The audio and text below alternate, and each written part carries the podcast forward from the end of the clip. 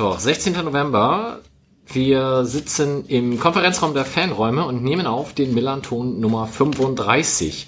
Wenn ihr im Hintergrund rascheln hört, ist das Johnny mit seinem unfassbar dicken DIN A4-Ordner, den er vorbereitet hat, um sich die Notizen für diese Sendung auszudrucken. Und äh, dementsprechend wisst ihr schon, Johnny ist da. Es sind außerdem noch zwei weitere junge Herren da und die gehen wir jetzt mal der Reihe nach durch. Mein Name ist Mike und zu meiner Rechten besagter Johnny. Guten Abend. Guten Abend, Mike. Ich, äh, die letzte Millanton-Sendung ist ja ein bisschen her. Da hat Norbert uns so viel erzählt und ähm, das ist bei einer Radiosendung immer schwierig. Ihr müsst euch vorstellen, der Norbert hat hier so Leitsordnerweise Akten und, und, und Urteile ausgepackt und da hat Mike ein bisschen feuchte Augen bekommen und hat sich auch vehement beschwert, dass wir immer alle so schlecht vorbereitet wären und deswegen habe ich heute mal ein bisschen was ausgedruckt und mitgebracht, damit er sich wieder freuen kann, dass wir alle ein bisschen vorbereiteter sind.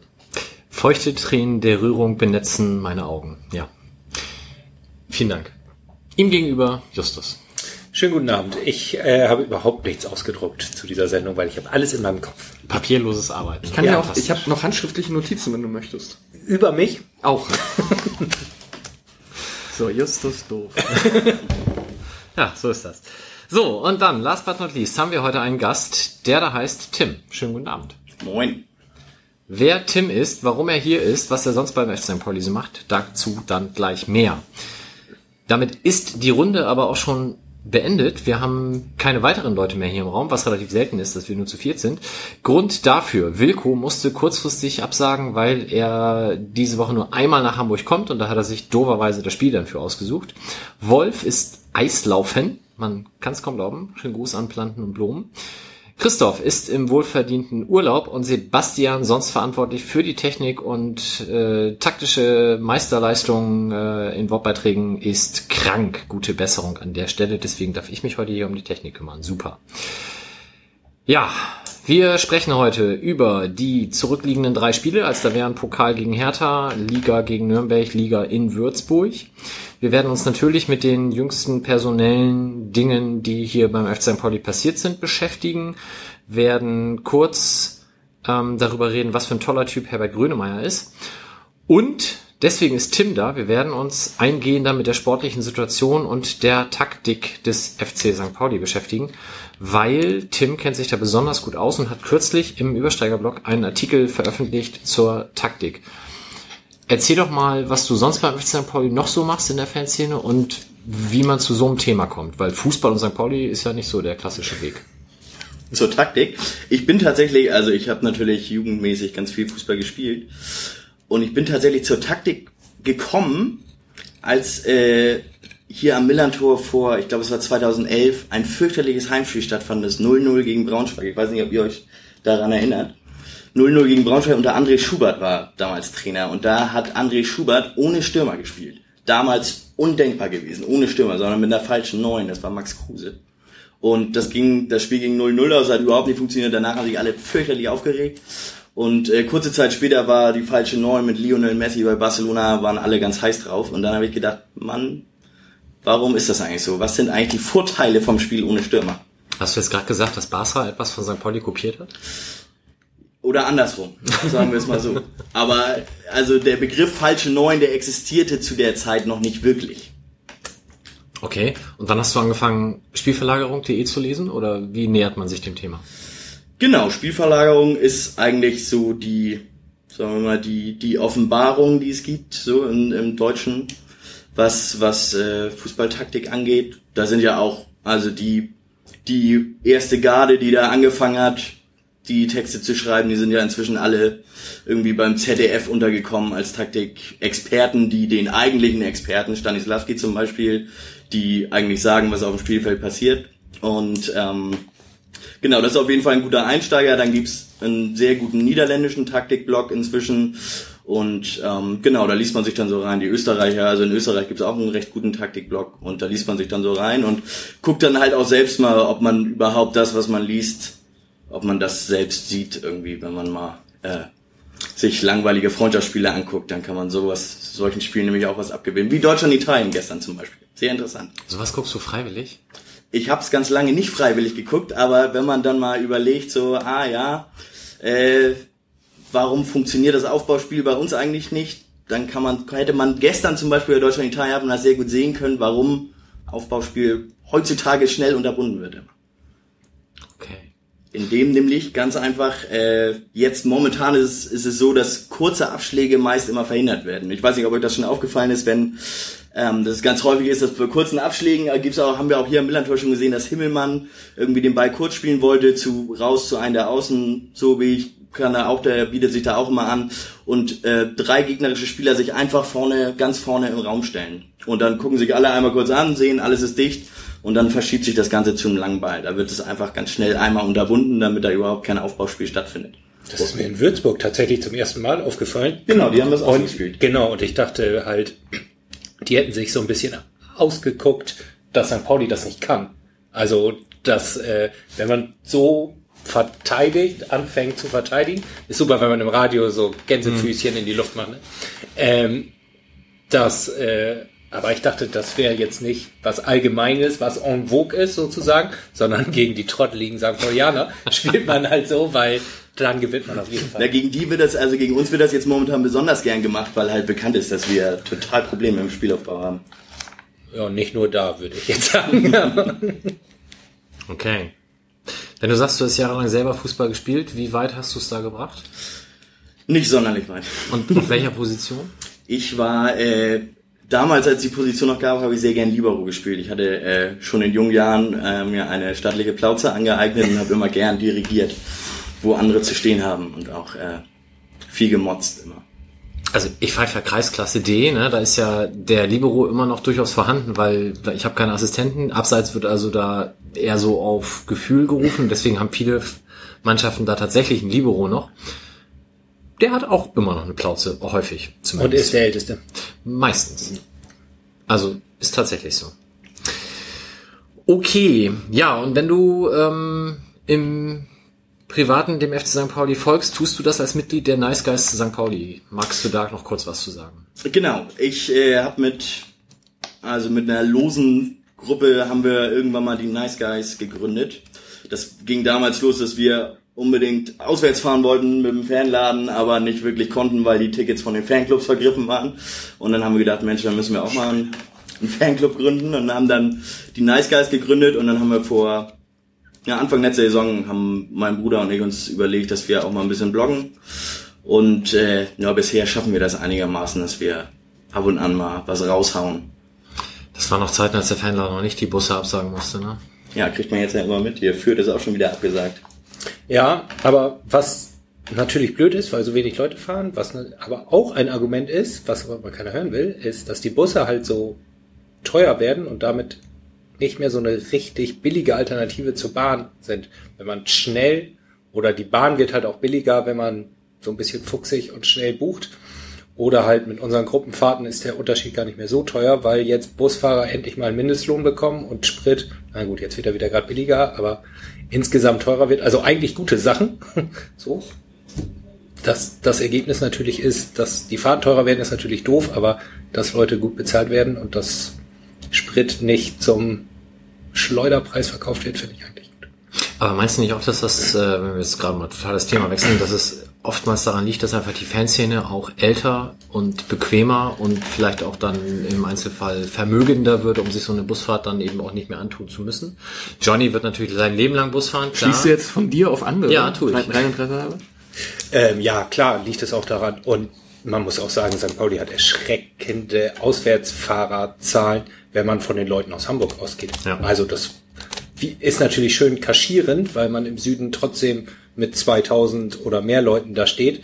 Aber wenn man überlegt, wie viele Leute tatsächlich aus Hamburg gefahren sind, auf welchen Wegen jetzt auch immer, privat, mit einem, mit uns, mit USP oder wie auch immer, sind es ja, naja, vielleicht 500, wenn es hochkommt, würde ich Ja. behaupten. Das heißt ja aber auch nicht, es fahren keine Busse, sondern es fährt halt kein Bus des Fanladens. USP zum Beispiel macht ja trotzdem seine Busse, richtig? Oder fahren die Ja. nach Fürth auch nicht? Doch. Nun gab es ja auch vor kurzem erst die äh, Lidl-Tickets, die immer noch bis Mitte Dezember gültig sind. Da kannst du mal eben für 50 Euro hin und zurück eiern. Ich denke mal, das spielt auch noch mit rein. Ja, ja, klar, Und es gibt eine funktionierende Toilette und kein Justus, der nörgelt, wenn man länger bei Burger King bleibt. zugegebenermaßen fehlt einem dann was auf solchen Touren. Aber es ist, ich, ab und an gönne ich mir dann auch den Luxus der Bahnfahrt. Hm. Und Justus, sei ehrlich, du fährst auch lieber Bahn als Bus. Ich war, ja, ich war auf jeden Fall lieber Bahn, klar. Natürlich. Aber ich möchte auch gerne eine Fahrtangebot anbieten für Leute, die nicht so viel Geld haben. Ja. Also ich bezahle die Fahrt nicht, wie ihr euch denken könnt, und ich fahre lieber Bahn, auf jeden Fall. Aber Krass, was für ein geiler Job, ey. genau.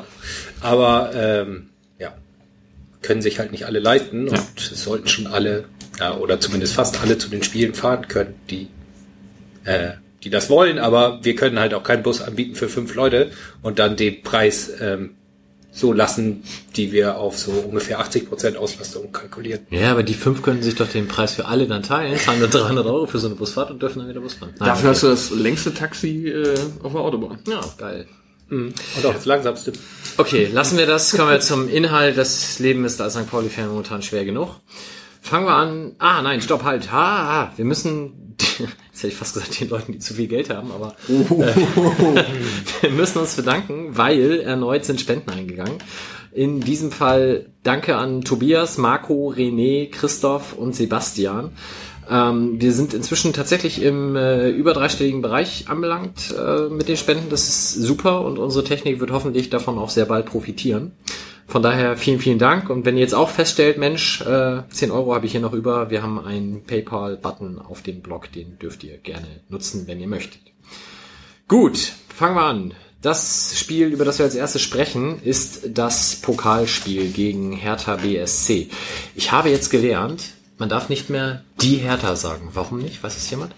Wo hast du das denn gelernt? Habe ich ganz häufig irgendwie in diesen komischen sozialen Netzwerken gelesen. Man darf nicht die Hertha sagen. Sondern Hertha. das Hertha. Nee, einfach ohne Artikel. Den Hertha. Düm, ja. Dem, dem Hertha. Nee, okay, weiß von euch auch keiner. Wird uns dann sicherlich im, äh, in den Kommentaren jemand erklären. Also Kicker titelt noch Alte Dame eiskalt, das würde ja für die Hertha sprechen. Ja, aber nicht die alte Dame, siehst du? Ja, ja. Vielleicht die Gender-Diskussion. St. Pauli ohne Chance heißt ja auch nicht der St. Pauli ohne Chance. Ja. Stimmt, Hertha geht in der Gender-Diskussion vorne weg und will nicht mehr die genannt werden. Also wenn das stimmt, dann gebe ich das nächste Mal ein Kassenbier aus hier.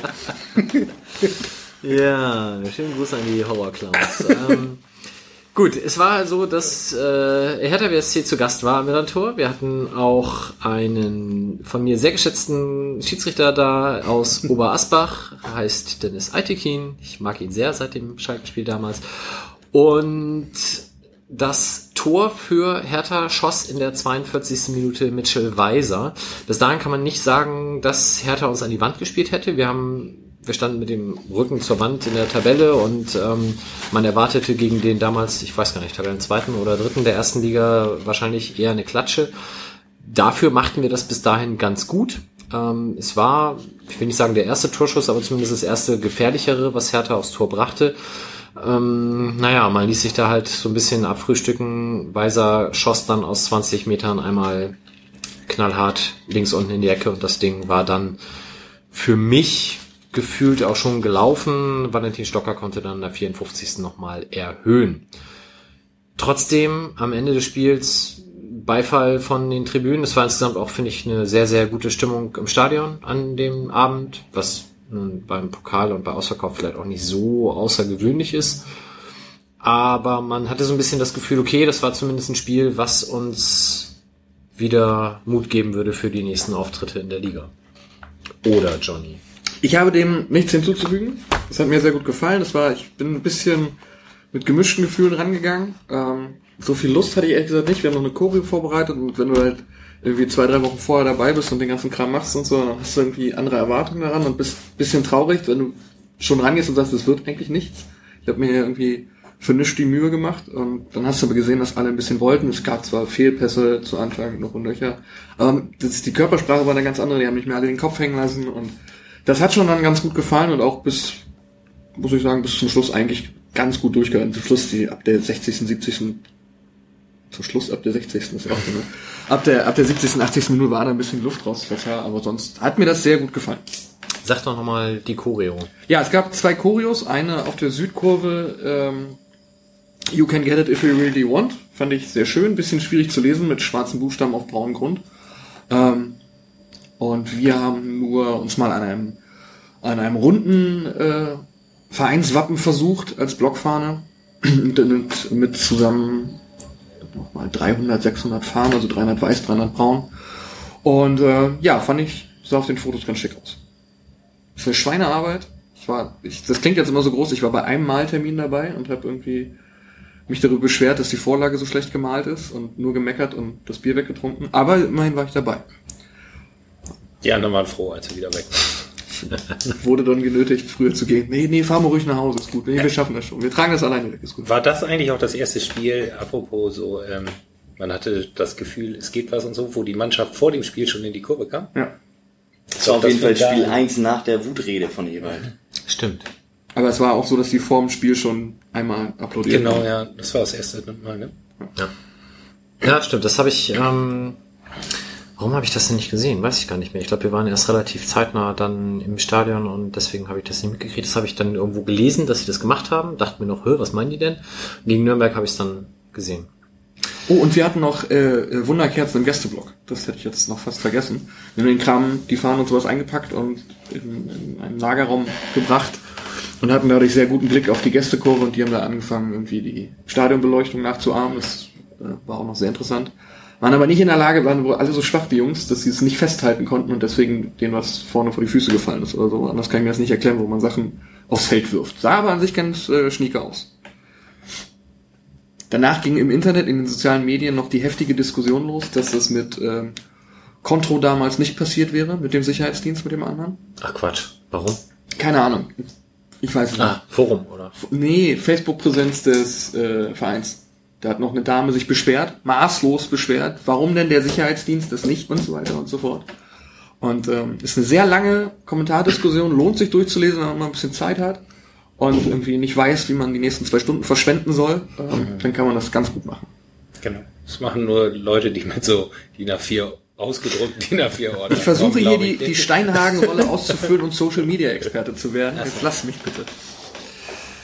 Ja, gucken wir vielleicht ganz kurz, äh, wenn wir schon jemanden da haben, der sich damit auskennt, auf die Taktik äh, oder vielleicht nochmal einen Schritt zurück. Äh, personell, es war ja so, dass Philipp Ziereis verletzt war, äh, so ich glaube ich von der Sperre nicht betroffen, weil Pokal, aber dann ganz kurzfristig ausfiel mit krank, glaube ich, war es. Ich glaube morgens, ne? Krank, muskulär, ist krank. Ähm, und wir dann eben eine Innenverteidigung hatten mit Christopher Avevor und Brian Coglin, dem einen oder anderen geneigten Fan bekannt, aus letztes Jahr noch U19 gespielt, momentan sonst in der U23 tätig. Und außen eben Mark Hornschuh, Daniel Buballa, Mittelfeld dann Miaichi, Nerich, Buchtmann, Sobota und vorne dann Kyung Choi und Maurice Littgar. Heißt er wirklich Brian Coglin? Ich hätte jetzt immer Brian Bro. Brian, ich Äh, möchte also- die Hand da nicht für uns vorliegen. Ich habe leider die Aussprachetabelle von Rainer Wolf nicht vorliegen. Okay, gut. Kann gut Brian sein. Ich glaube, er ist Brian. Okay. Ja, 442. Du hast in deinem Taktikartikel, Tim, ja auch geschrieben, ähm, dass das momentan das bevorzugte System ist und hast auch erklärt, warum das 442. Magst du das dem geneigten Hörer, der sträflicherweise den Artikel nicht gelesen hat, nochmal kurz zusammenfassen, warum zwei Stürmer denn sinnvoller sind, als es letztes Jahr gewesen wären? Also das Spiel gegen Hertha ist natürlich ehrlich gesagt ein äh, fast schon schlechtes Beispiel, weil du mit Litka und Choi hast du eigentlich zwei Spieler, die also nicht ins 4-4-2 passen. Beim 4-4-2 mit zwei Stürmern bräuchtest du eigentlich eine, eine Kante vorne, Buadus oder Duxch und halt einen Flinken. Das war Anfang der Saison, war das, sagen wir mal, in einer Stammformation war es geplant mit Picot und Buadus. Dann mit Choi und Litka vorne drin, obwohl Duxch fit ist, der dann auf der Bank saß, ist natürlich so eine Sache, da merkt man schon, wohin das Spiel überhaupt gehen soll. Also, dass es gar nicht so sehr darum ging, das eigene Spiel, also dem Gegner Hertha in dem Fall das eigene Spiel aufzudrücken, sondern darum geht, aus einer tiefen Staffelung schnelle Ballgewinne und dann halt schnelles Umschaltspiel zu erzeugen. Das können Scheu und Litka auf jeden Fall spielen.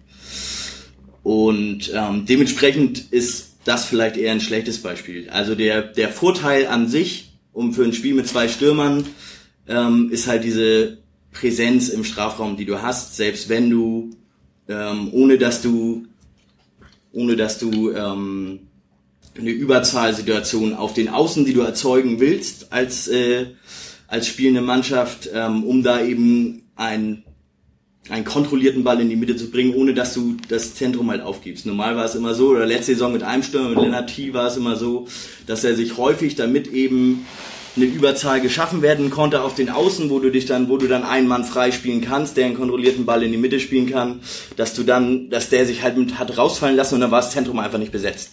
Das Sturmzentrum nicht besetzt und naja, dann geht halt viel, viel Energie halt flöten, wenn du dann irgendwie da stehst, hast eigentlich einen freien Passweg, aber es steht halt keiner in der Mitte.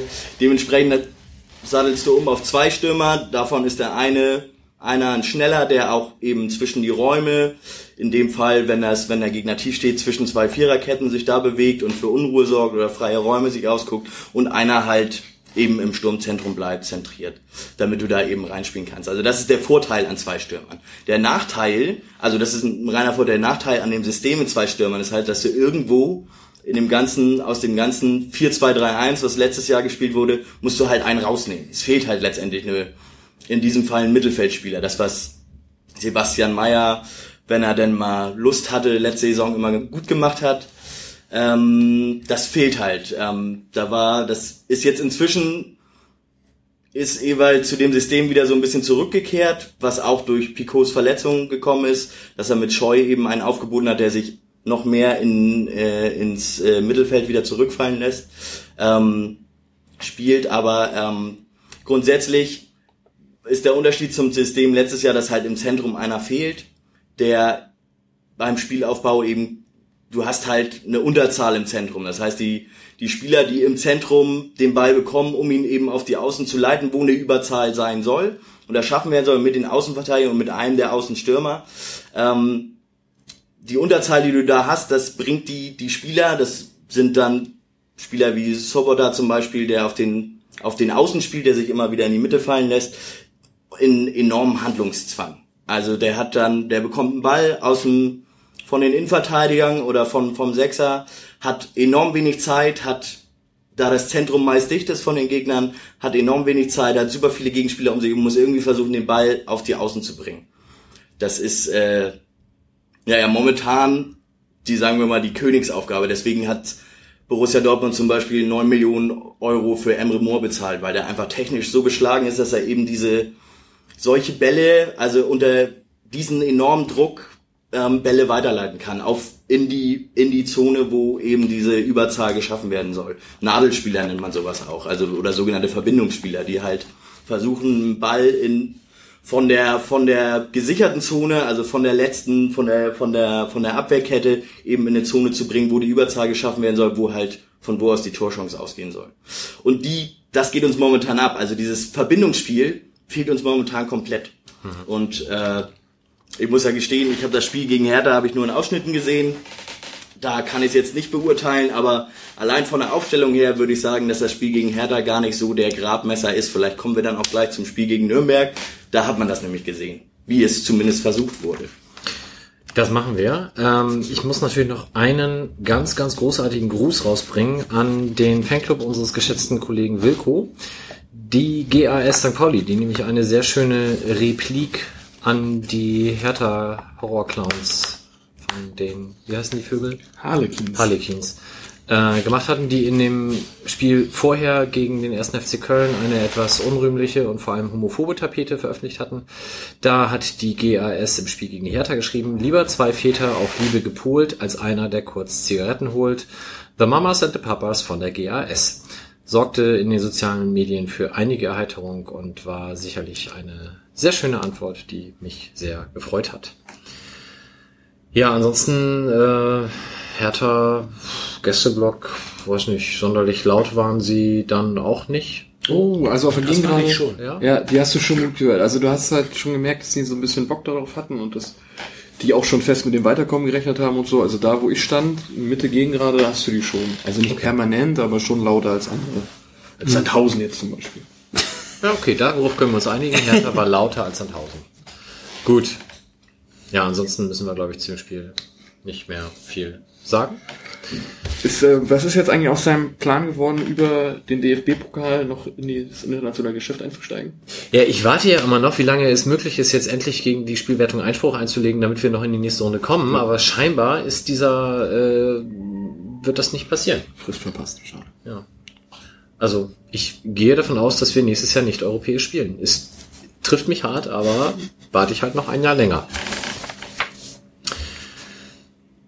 Das Gute ist ja, wenn wir nächstes Jahr dritte Liga spielen, haben wir nur Heimspiele. Bis zum Finale und dann wird es ein bisschen schwierig, aber gut, schauen wir mal. Was mich noch viel mehr ärgert, ist, dass der HSV noch drin ist, aber gut, das wird sich dann vielleicht ja in der nächsten Runde gegen Köln erledigen. Das Spiel findet ja am Millantor statt, habe ich gesehen. Ja. Ach, stimmt, ja, schönen Gruß an die Social Media Tag. Wobei, dass sie dann eine Woche später den Wolf entlassen, der irgendwie das eigentlich über viele Jahre hinweg sehr gut gemacht hat. Und das will ja schon was heißen, wenn er beim HSV ist. Das hat mich sehr überrascht, aber da wissen wir wahrscheinlich alle auch nicht Näheres, warum das passiert ist. Und eigentlich kann uns das auch egal sein. Kommen wir zum nächsten Spiel. Das da war das Heimspiel gegen den ersten FC Nürnberg. Tim, wie war's denn? Also ehrlich gesagt, eigentlich war es, also von meiner Sicht aus war es unser bestes Spiel. Diese Saison. Das als 1-1 ist natürlich, dass man da nicht gewonnen hat, ist natürlich bitter. Wir haben dann irgendwie auch bessere Chancen in zweiter Halbzeit. Sehe ich zumindest so, auch wenn da nicht mehr groß, großartig Spielfluss war oder das ganze Spiel eigentlich nicht großartig Spielfluss war, außer sagen wir mal die ersten 15 Minuten. Aber sonst fand ich, war das ein gutes Spiel. Und dann naja, das Übliche halt, ne? 2015 Anpfiff, montags. Ist als Heimfan natürlich aushaltbar für Nürnberg. Ich weiß gar nicht, wie lange fährt man nach Nürnberg, wenn man nicht im Zug unterwegs ist. Also mit dem Bus bestimmt acht Stunden, würde ich sagen. So ungefähr. Ja, ich würde sagen, im Zug wahrscheinlich fünf. Aber Zug hilft dir natürlich zurück. nicht, weil du nach Hause kommst. Aber der Vorteil war natürlich, die hatten am Dienstag Feiertag, wie fast immer in Bayern. Jeden Dienstag. Jeden- Der Und Horst es, war Seehofer noch, Gedenktag. und es waren auch noch Schulferien. Also von daher, der, der Gästeblock war äh, dementsprechend auch voll, was für Aber Montagabend. 30 Busse möchte ich nochmal. Alter Schwede, ja, das ist krass. Dann haben die nur so Sechserbusse gekauft, oder? Nee, es kommen nur 30 Busse, weil es Montag war. Sonst werden 40. Ich habe mal Die gelesen, fahren immer Bus. Nürnberg fährt traditionell überall hin mit dem Bus. ich habe mal gelesen, dass Nürnberg die größte Ultraszene Deutschlands hat. Die sind ja auch Das seit wird- 94 oder so dabei. Die, Ich würde immer noch nach Frankfurt gehen, aber Nürnberg ist auf jeden Fall mit in den Top 3, ja, hätte ich auch gesagt. Ja. Aber es fahren da nicht nur Ultras mit dem Bus, sondern es gibt halt auch ganz viele Fanclubs, die zu jedem Spiel Busse organisieren. Und die erklären das immer so, dass halt in ganz Franken irgendwelche Nürnberg-Fanclubs sitzen, die halt auch mit vielen Leuten auswärts fahren und halt gar nicht so zentral ab Nürnberg, sondern halt aus, ey, keine Ahnung, wie die Städte da heißen. Fürth. Ja. Da fahren die meisten Wahrscheinlich. los wahrscheinlich. Äh, Rosenheim hätte ich jetzt gesagt, aber ich glaube, das ist es nicht. Naja. Aber ja, Da halt. aber schon erstaunlich. Wo haben die denn geparkt, wenn die mit 40 Bussen kommen? Die müssen da ja vor der, vor der, neben der Tankstelle quasi immer, Nee, ich glaube, die parken dann, also sind natürlich auch etliche über Nacht geblieben, weil sie am nächsten Tag frei hatten und Ja. sind dann erst am nächsten Tag zurückgefahren und sonst parken die auch viele halt zur Helgoländer Allee oder so. Aber da passen natürlich auch nicht so viele Busse hin. Ich habe ab, so einer seit Freitag, die ersten Nürnberger halt schon gesehen, oder freiwillig, wenn die freitags schon im Trikot laufen, haben die keine anderen Klamotten mit, oder? Die haben Heim- und Auswärtstrikot dabei und dann läuft das. Und wie geht das, wenn sie zum Hotel gehen, haben sie ein Heimtrikot an und Und wenn sie rausgehen, das zur auswärts. Party zur Auswärts? Ah, so. Oder so. Nein, aber äh, fand ich auch äh, stimmungsmäßig, haben die durchaus sich gezeigt, gibt einen Punkt. Äh, ja, Tor, also es ging ja gut los, du sagtest schon die erste Viertelstunde. Ich fand uns, wenn du sagst, das beste Spiel der Saison, glaube ich auch die erst beste erste Viertelstunde der Saison. Ähm, gleich in der ersten Minute hatte Duck schon eine Riesenchance und dann macht äh, Christopher Buchtmann eben das Tor, wo ich auch sag, also das war ja äh, vor der Nord. Ich sitz relativ weit zur Süd auf der Gegengrade. Ich habe das also äh, nur gesehen. Er hat da den Ball total freistehend, weil der Nürnberger ähm, quasi vom Elfmeterpunkt den Ball nach außen klären will. Da steht Buchtmann relativ frei. Und ich denke, ja, mach ihn doch rein. Und dann dauert das und dauert das und dauert das, weil er den Ball erstmal stoppt, wartet, bis der Torwart auf dem Boden liegt, wie so ein Maikäfer, und dann ganz cool rüberlupft, wo ich denke, Alter, in der Tabellensituation, die Abgewichstheit zu haben, das so souverän zu machen, da habe ich gedacht, geil, läuft heute. Ja, aber gut, war übrigens auch äh, ein Tor, was äh, in der in der Entstehung ähm, letztes Jahr sehr häufig passiert ist. Eben mit Buchtmann, der auf der 6 spielt, ähm, der nach dem Ballgewinn direkt mit einrückt vorne. Das hat Schatkowski letztes Jahr eigentlich immer sehr gut gemacht. Der mit einrückt und eben diesen freien Raum mit besetzt und als als äh, mittellaufender, reinlaufender eigentlich ja fast noch eine viel größere Waffe ist als der Stürmer, der ja statisch im Strafraum ist. Wenn du da am Einrücken bist, dann muss dich die Abwehr erstmal aufnehmen. Die Verwirrung nach dem Abpraller ist da. Und dann ist ja letztendlich ein zweiter Ball, der da gekommen ist nach so einem missglückten Klärungsversuch. So haben wir letzte Saison viele Tore gemacht. Hm. Und äh, ja, hat dann gut funktioniert, ist dann natürlich, ich finde, man hat sofort gemerkt, dass Nürnberg richtig ins Rollen gekommen ist. Also die können tatsächlich so für Zweitliga-Verhältnisse, finde ich, haben die, spielen die einen echt ansehnlichen Fußball, lassen den Ball gut zirkulieren. Ist natürlich klar, dass, dass Guido Burgstaller dann das Tor macht, der irgendwie den Lauf schlecht hindert in der zweiten Liga momentan. Der eigentlich auch, ich hatte vor der Saison, war ich mir eigentlich sicher, dass der noch wechselt irgendwie, weil wenn ich mich recht entsinne, ist Nürnberg finanziell auch so angeschlagen, dass sie eigentlich verkaufen müssen. Also eigentlich brauchen die eine positive Transferbilanz, damit die, damit die einigermaßen äh, überleben. Aber er ist da geblieben, das ist der zahlt sich natürlich jetzt total aus. Und ähm, unglückliche Situation von uns. Hedenstadt dann auch zu spät da gegen Burgstaller. Und ähm, ja, direkt danach bis zur Halbzeit war da Nürnberg auf jeden Fall viel besser. Da hast du da auch wieder gemerkt, dass sofort, da fällt ein Gegentor und das, das ganze System, das bricht sofort in sich zusammen. Die ganze Ver Verunsicherung war sofort wieder da, kam keine, keine zwei, drei Pässe in Folge kamen an. Und ähm, naja, dann zweite Halbzeit viel Stückwerk dabei gewesen. Die meisten Chancen haben wir eigentlich dann über Standards gehabt. Ähm, hier Eckball, Kopfball von Sobich. Ähm, dann natürlich das Ding, der lange Abschlag von Himmelmann, punktgenau auf Shahin, super geiles Ding. Und Shahin, ja, so abgewichst wie Buchtmann wollte er vielleicht auch sein, aber naja. Ich glaub, mein alter Trainer hat immer gesagt, Mäuse hammern zu sowas. Ja, ich glaube, der hat einfach zu lange Zeit gehabt. Also der war zu lange schon unterwegs und hat sich zu lange schon Gedanken gemacht. Oh, will ich den jetzt lupfen? Schieße ich, schiebe ich den flach vorbei? Knall ich den komplett drauf? Und am Ende hat er halt weder noch und echt, so, wenn du das in der Zusammenfassung siehst, nochmal später, das ist ja wie eine Rückgabe. Das hätte sich ja kein die Nürnberger Verteidiger halt den schöner und äh, angemessener in die Arme zurückspielen können. Der war eigentlich, ich dachte immer, der ist eigentlich so schlecht geschossen gewesen, dass der schon wieder fast reingehen müsste, weil damit niemand rechnet. Ich glaube, der konnte nicht auch schwach. Tempo her wäre der gar nicht reingegangen. Ne? Genau, der wäre warum. Was aber auffällig war im Spiel gegen Nürnberg und was eigentlich auch sehr gut funktioniert hat, vor allem am Anfang in diesen ersten 20 Minuten, war, dass St. Pauli ein Angriffspressing gespielt hat. Also normal ist es ja so, dass St. Pauli sich immer weit zurückfallen lässt und dann erst kurz hinter der Mittellinie anfängt, die Gegner anzulaufen und äh, versucht den Ball zu gewinnen. Gegen Nürnberg war das so, dass ähm, schon ganz am Anfang also direkt raufgegangen wurde. Also auch in der Dreierreihe, wie ich das vorhin schon gesagt habe, dass er in der Dreierreihe direkt raufgegangen wird, um eben den Spielaufbau sofort zu stören. Das hat ähm, das hat St. Pauli letzte Saison auch gegen die, sagen wir mal, gegen die besseren Teams, gegen Leipzig hier am Millantor haben die das auch gespielt und gegen Freiburg hier am Millantor auch.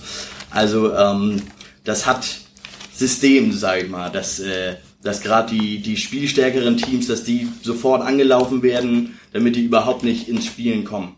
Hat dann zwar auch nicht immer ge äh, immer geholfen und ist natürlich auch, wenn du so ein Angriffspressing spielst, sind die sind die Abstände wahnsinnig groß und es ist wahnsinnig laufintensiv. Das heißt, du kannst es auch eigentlich kannst du es nicht dauerhaft spielen, außer du bist äh, du hast Red Bull als Sponsor, so wie Leipzig das momentan spielt. Die haben natürlich ordentlich ordentlich Dosen vorher getrunken. Die spielen das, die ziehen das 90 Minuten durch momentan. Ja, schönen Gruß an Herrn Watzke, die performen eine Getränkedose, finde ich sehr cool. Ähm, wir werden ja nachher noch unter anderem auch darüber reden, warum es äh, sportlich momentan so schlecht steht in der Tabelle. Ein Grund ist ja definitiv auch das Verletzungspech und bei dem Spiel war es halt so, dass Rio Miyachi relativ früh dann raus musste nach einer halben Stunde, wobei man da sagen muss, er hätte eigentlich schon eine Viertelstunde früher rausgemusst, wie sich später herausstellte mit der Gehirnerschütterung. Ähm, ich habe das, wir, wir machen ja auch mal die Vor- und Nach dem Spielgespräche und da hat der Nürnberger Fan nach dem Spiel gesagt, wenn der nicht rausgegangen wäre, sondern wenn der verletzungsfrei durch das Spiel gekommen wäre, hätten wir es deutlich schwerer gehabt, weil der hat uns auf den Außenbahnen vor ziemliche Probleme gestellt. Du hast eben ja gesagt, ähm, dass Subota es relativ schwer hat momentan, weil die Person in der Mitte quasi als Anspielstation fehlt, ähm, dadurch, dass wir jetzt mit zwei Stürmern spielen. Trotzdem ist ja die Situation mit ähm, den schnellen Außen das, was Lien sich da ausgemalt hat. Sind denn Miyaichi und Sobota die ideale Kombi für diese Position, wenn alle fit sind? Ah, Schein macht das eigentlich auch ganz gut. Also ich finde auch, dass Schein, kommen wir ja gleich zu in Würzburg, auch irgendwie fast der beste Mann war, wenn man überhaupt vom besten Mann sprechen kann. Was auf jeden Fall, also bei diesem Spiel muss man schon wieder, muss man schon wieder ein bisschen, äh, ein bisschen was anderes sagen. Hier wurde eigentlich nur mit einer Spitze gespielt. Und da hinten die Dreierreihe, dahinter die Dreierreihe Schein, Sobota, Miyaichi, die eigentlich, also bei ohne Buadus und Picot, wenn die beiden verletzt sind, so wie in dem Fall hier, ähm, dann ja, lohnt sich das eigentlich fast nicht. Und das war im Grunde das, was wir gegen Nürnberg gesehen haben, war im Grunde eine Kopie von der letzten Saison. Das war so, sagen wir mal, back to the roots. Mhm. Wenn du gerade dann auch einen Korklin dann hast, der neu mit drin ist, mit, mit Sobich, Abevor und Hedenstadt hast du schon wieder eine neu formierte Viererkette, was ja im Grunde, ich weiß gar nicht, ob wir diese Saison schon einmal mit der, mit der identischen Viererkette aufgelaufen sind oder ob das immer neu und anders war. Ähm, da ist es mit Sicherheit nicht, also hat man ja auch am Spiel gesehen, es ist mit Sicherheit nicht die schlechteste Entscheidung gewesen, da wieder ähm, auf ein 4-2-3-1 zurückzugehen. Ähm, Miyaichi ist auf jeden Fall eine Waffe, allein durch die Geschwindigkeit auf den Außen, ähm, weil du kannst diese Überzahlen, die, also diese freien Bälle, die du haben willst, auf den Außen, die kannst du ja nur durch entweder ein starkes Dribbling oder durch eine schnelle Bewegung erzeugen, durch gute Laufwege. Dafür brauchst du auf jeden Fall die Geschwindigkeit, weil der Raum ja relativ eng ist. Ähm, und ich finde auch, dass Miyaichi ähm, gerade was das Defensivverhalten angeht, ziemlich gut ist. Also im Vergleich zu Schein zum Beispiel, der es inzwischen auch besser macht, aber Schein hat zu Beginn der Saison, meine ich zumindest gesehen zu haben, nicht so viel gespielt, weil er halt gerade was das Defensivverhalten angeht, einfach noch nicht integriert war. Miyaichi macht das eigentlich ziemlich gut, läuft die Gegenspieler immer gut an und das ist natürlich, wenn da mit 200 km/h jemand angesprintet kommt, macht das wesentlich mehr äh, Eindruck als äh, genau, wenn da irgendwie Bernd Nerich angetrabt kommt. Es ist auf jeden Fall, ähm, wer auf jeden also Sobota Miyaichi sind auf jeden Fall die Spieler, die solche Verbindungsgeber sein könnten Mhm. Weil sie es eben, also weil sie es technisch und auch von der Geschwindigkeit her erfüllen können.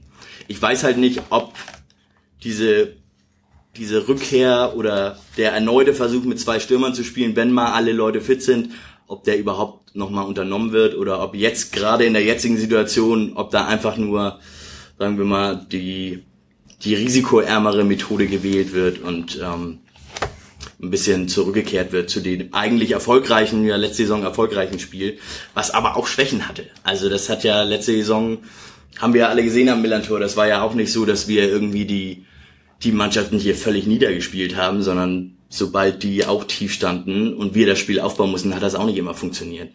Aber wir hatten halt eben die Situation, dass wir mit Schatkowski und Meier zwei Leute hatten, die sich klasse in den Räumen bewegt haben und das geht uns momentan ein bisschen ab. Mhm.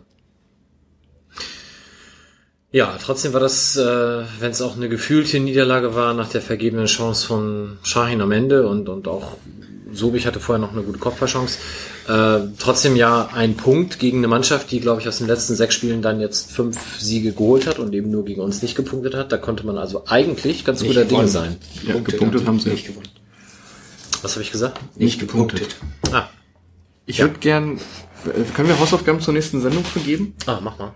Ich, mich würde mal interessieren, wie viel Montagsspiele unentschieden ausgehen. Also gefühlt ist es ja bis auf nächstes Spiel, das wir demnächst ansprechen werden, dieses unsagbare Nutzer, äh, geht ja jedes Montagsspiel unentschieden aus. Also ich bin in einer Tippspielrunde und montags wird grundsätzlich nur noch eins zu eins getippt, weil rein von der Statistik her jeder, jedes Montagsspiel so ausgeht. Allein deswegen ging auch schon der Schachenschuss nicht rein. Das hat was mit Statistik zu tun. Und, und mit alle Montagsspiele meinst du jetzt nicht St. Pauli, sondern wirklich alle? Alle. Okay. Also das können wir so wer, noch nicht aufgefallen. Kannst du zum nächsten Mal nachprüfen? Bestimmt. Für wie viele Jahre rückwirken möchtest du das gerne? Nur zweite Liga oder? Nur zweite Liga. Liga. Nur zweite Liga. Ich habe ich hab so schon wenig Ahnung von Fußball und das beschränkt sich auf die zweite Liga. Und auf die Montagsspiele. Ja, ich gucke nur montags, das läuft im Fernsehen. Also Premier League meinst du damit nicht? Nee. Okay, gut. Ja, das äh, werde ich. Dann? In, in Ukraine heißt es hey. auch Premier League. So. Okay, ja, äh, das, das ist eine schöne Sache. Frage ich mal mein, meine Kicker-Seite, wenn ich zu Hause Langeweile habe. Also was ich mich bei dem Nürnberg-Spiel gefragt habe, ist, warum Duxch so komisch zu hohen Bällen geht. Ich bin fast wahnsinnig geworden. Also der ist ja ungefähr so groß wie ich. Und ich würde behaupten, ich bin auch nicht besonders sprungstark, aber ich kann schon den Boden verlassen mit meinen Füßen und bin dadurch schon, naja gut, Innenverteidiger sind meistens auch nicht die kleinsten Spieler auf dem Platz, aber man kann das schon irgendwie da mal, also man kann überhaupt mal zum Ball gehen, wenn man ein Kopfballduell verliert, okay, aber wenn man sich eigentlich immer duckt oder weggeht oder Das ist ja duck. Heißt das schon so? Was soll er denn machen? ja, oder so hofft, wie irgendwie, keine Ahnung, Giovanni Elber früher, dass da irgendwie der Verteidiger mal einen Fehler macht und ich dann da stehe. Aber das kann man ja nicht in dem Spiel eigentlich 60 Minuten lang so spielen. Also ich gerade- habe so geschrien zwischendurch und dachte, ey, das kann doch nicht wahr sein. gerade bei Spielen mit einem Stürmer und mit einem Duxch, der ja eigentlich den Körper hat, wie du auch sagst, ähm, gerade wenn dann lange Bälle kommen, dann geht's eigentlich gar nicht so sehr darum, dass er den Ball irgendwie gewinnt und den Gewinn bringt weiterleitet, sondern es geht eigentlich darum, zweite Bälle zu holen und dann, dass die Dreierreihe, in dem Fall ja Schein, Sobada und Miyachi, dass die dann nachrückt und eben diesen zweiten Ball gewinnt. Und dann geht's halt auch gerade darum, dass der Innenverteidiger, wenn er schon das Kopfballduell verliert, dass der Innenverteidiger, wer auch immer sein Gegenspieler ist, dass der zumindest nicht kontrolliert den rausköpfen kann, den Ball, dass er ihn so stört, dass, äh, dass der einigermaßen unkontrolliert ist und dann sozusagen mehr oder minder so ein Zufallsprodukt äh, entsteht. Aber ähm, ist mir auch aufgefallen, dass er teilweise sich häufig weggeduckt hat, teilweise gar nicht hingegangen ist zum, zum Genau. Kopfball und also das hat hat wirklich, äh, es war, war erstens ziemlich auffällig und zweitens war es also enttäuscht auf ganzer Linie da, würde ich sagen. Aber das war ja in dem Heimspiel vorher gegen Aue schon viel dramatischer, als er da in der letzten Minute, man kann ja gar nicht sagen, das Kopfballduell zum Gegentor verloren hat, weil er geht ja einfach nicht hoch. Er hätte einfach nur hochgehen müssen, dann wäre der Gegner zumindest nicht kontrolliert zum Kopfball gekommen. Ähm, das heißt, der muss, ich hätte es fast gesagt, irgendwas im Kopf haben, aber ähm, auf jeden Fall ähm, ist Kopfballspiel scheinbar nicht seine Stärke. Aber bei der, ich hätte fast, wie heißt das, Gala Braun-Weiß? Nein, ein Kessel Braun-Weiß. Kessel Braun-Weiß. Durfte er tippen, wann der Toaster aus dem Toast kommt. Vielleicht war das ja ganz angemessen für ihn. Ähm, hm. Habe ich nicht gesagt, ne? War böse. Hab ich nicht gesagt, hat er Nein, hab nicht ich gesagt. Man merkt, dass er dein Lieblingsspieler ist. Auf jeden Fall. Nein, noch nicht. Kann er ja aber noch werden. Ich habe vor der Saison so viel Gutes von ihm gehört. Hat nicht Wolf letztens erzählt, dass irgendein Wirt ihm erzählt hat, dass Ja. Duxch so super ist? Ich war, Ja, stimmt, die Geschichte, Die ne? Geschichte, ja. genau, ich habe seine Krankenakte vorgelesen und Wolf hat gesagt, alles Quatsch. Der Kneipier, der immer recht hat, hat gesagt, das ist ein guter. Ja, den Beweis äh, muss er dann noch antreten demnächst. Gut, haben wir noch was zu Nürnberg? So allgemein zum Spiel, zum Drumherum? Betretenes Schweigen. Gut.